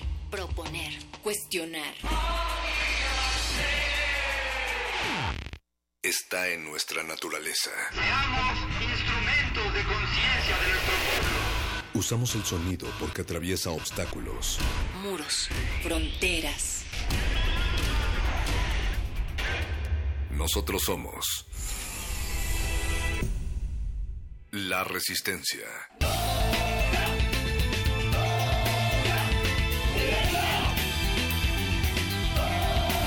Resistencia modulada.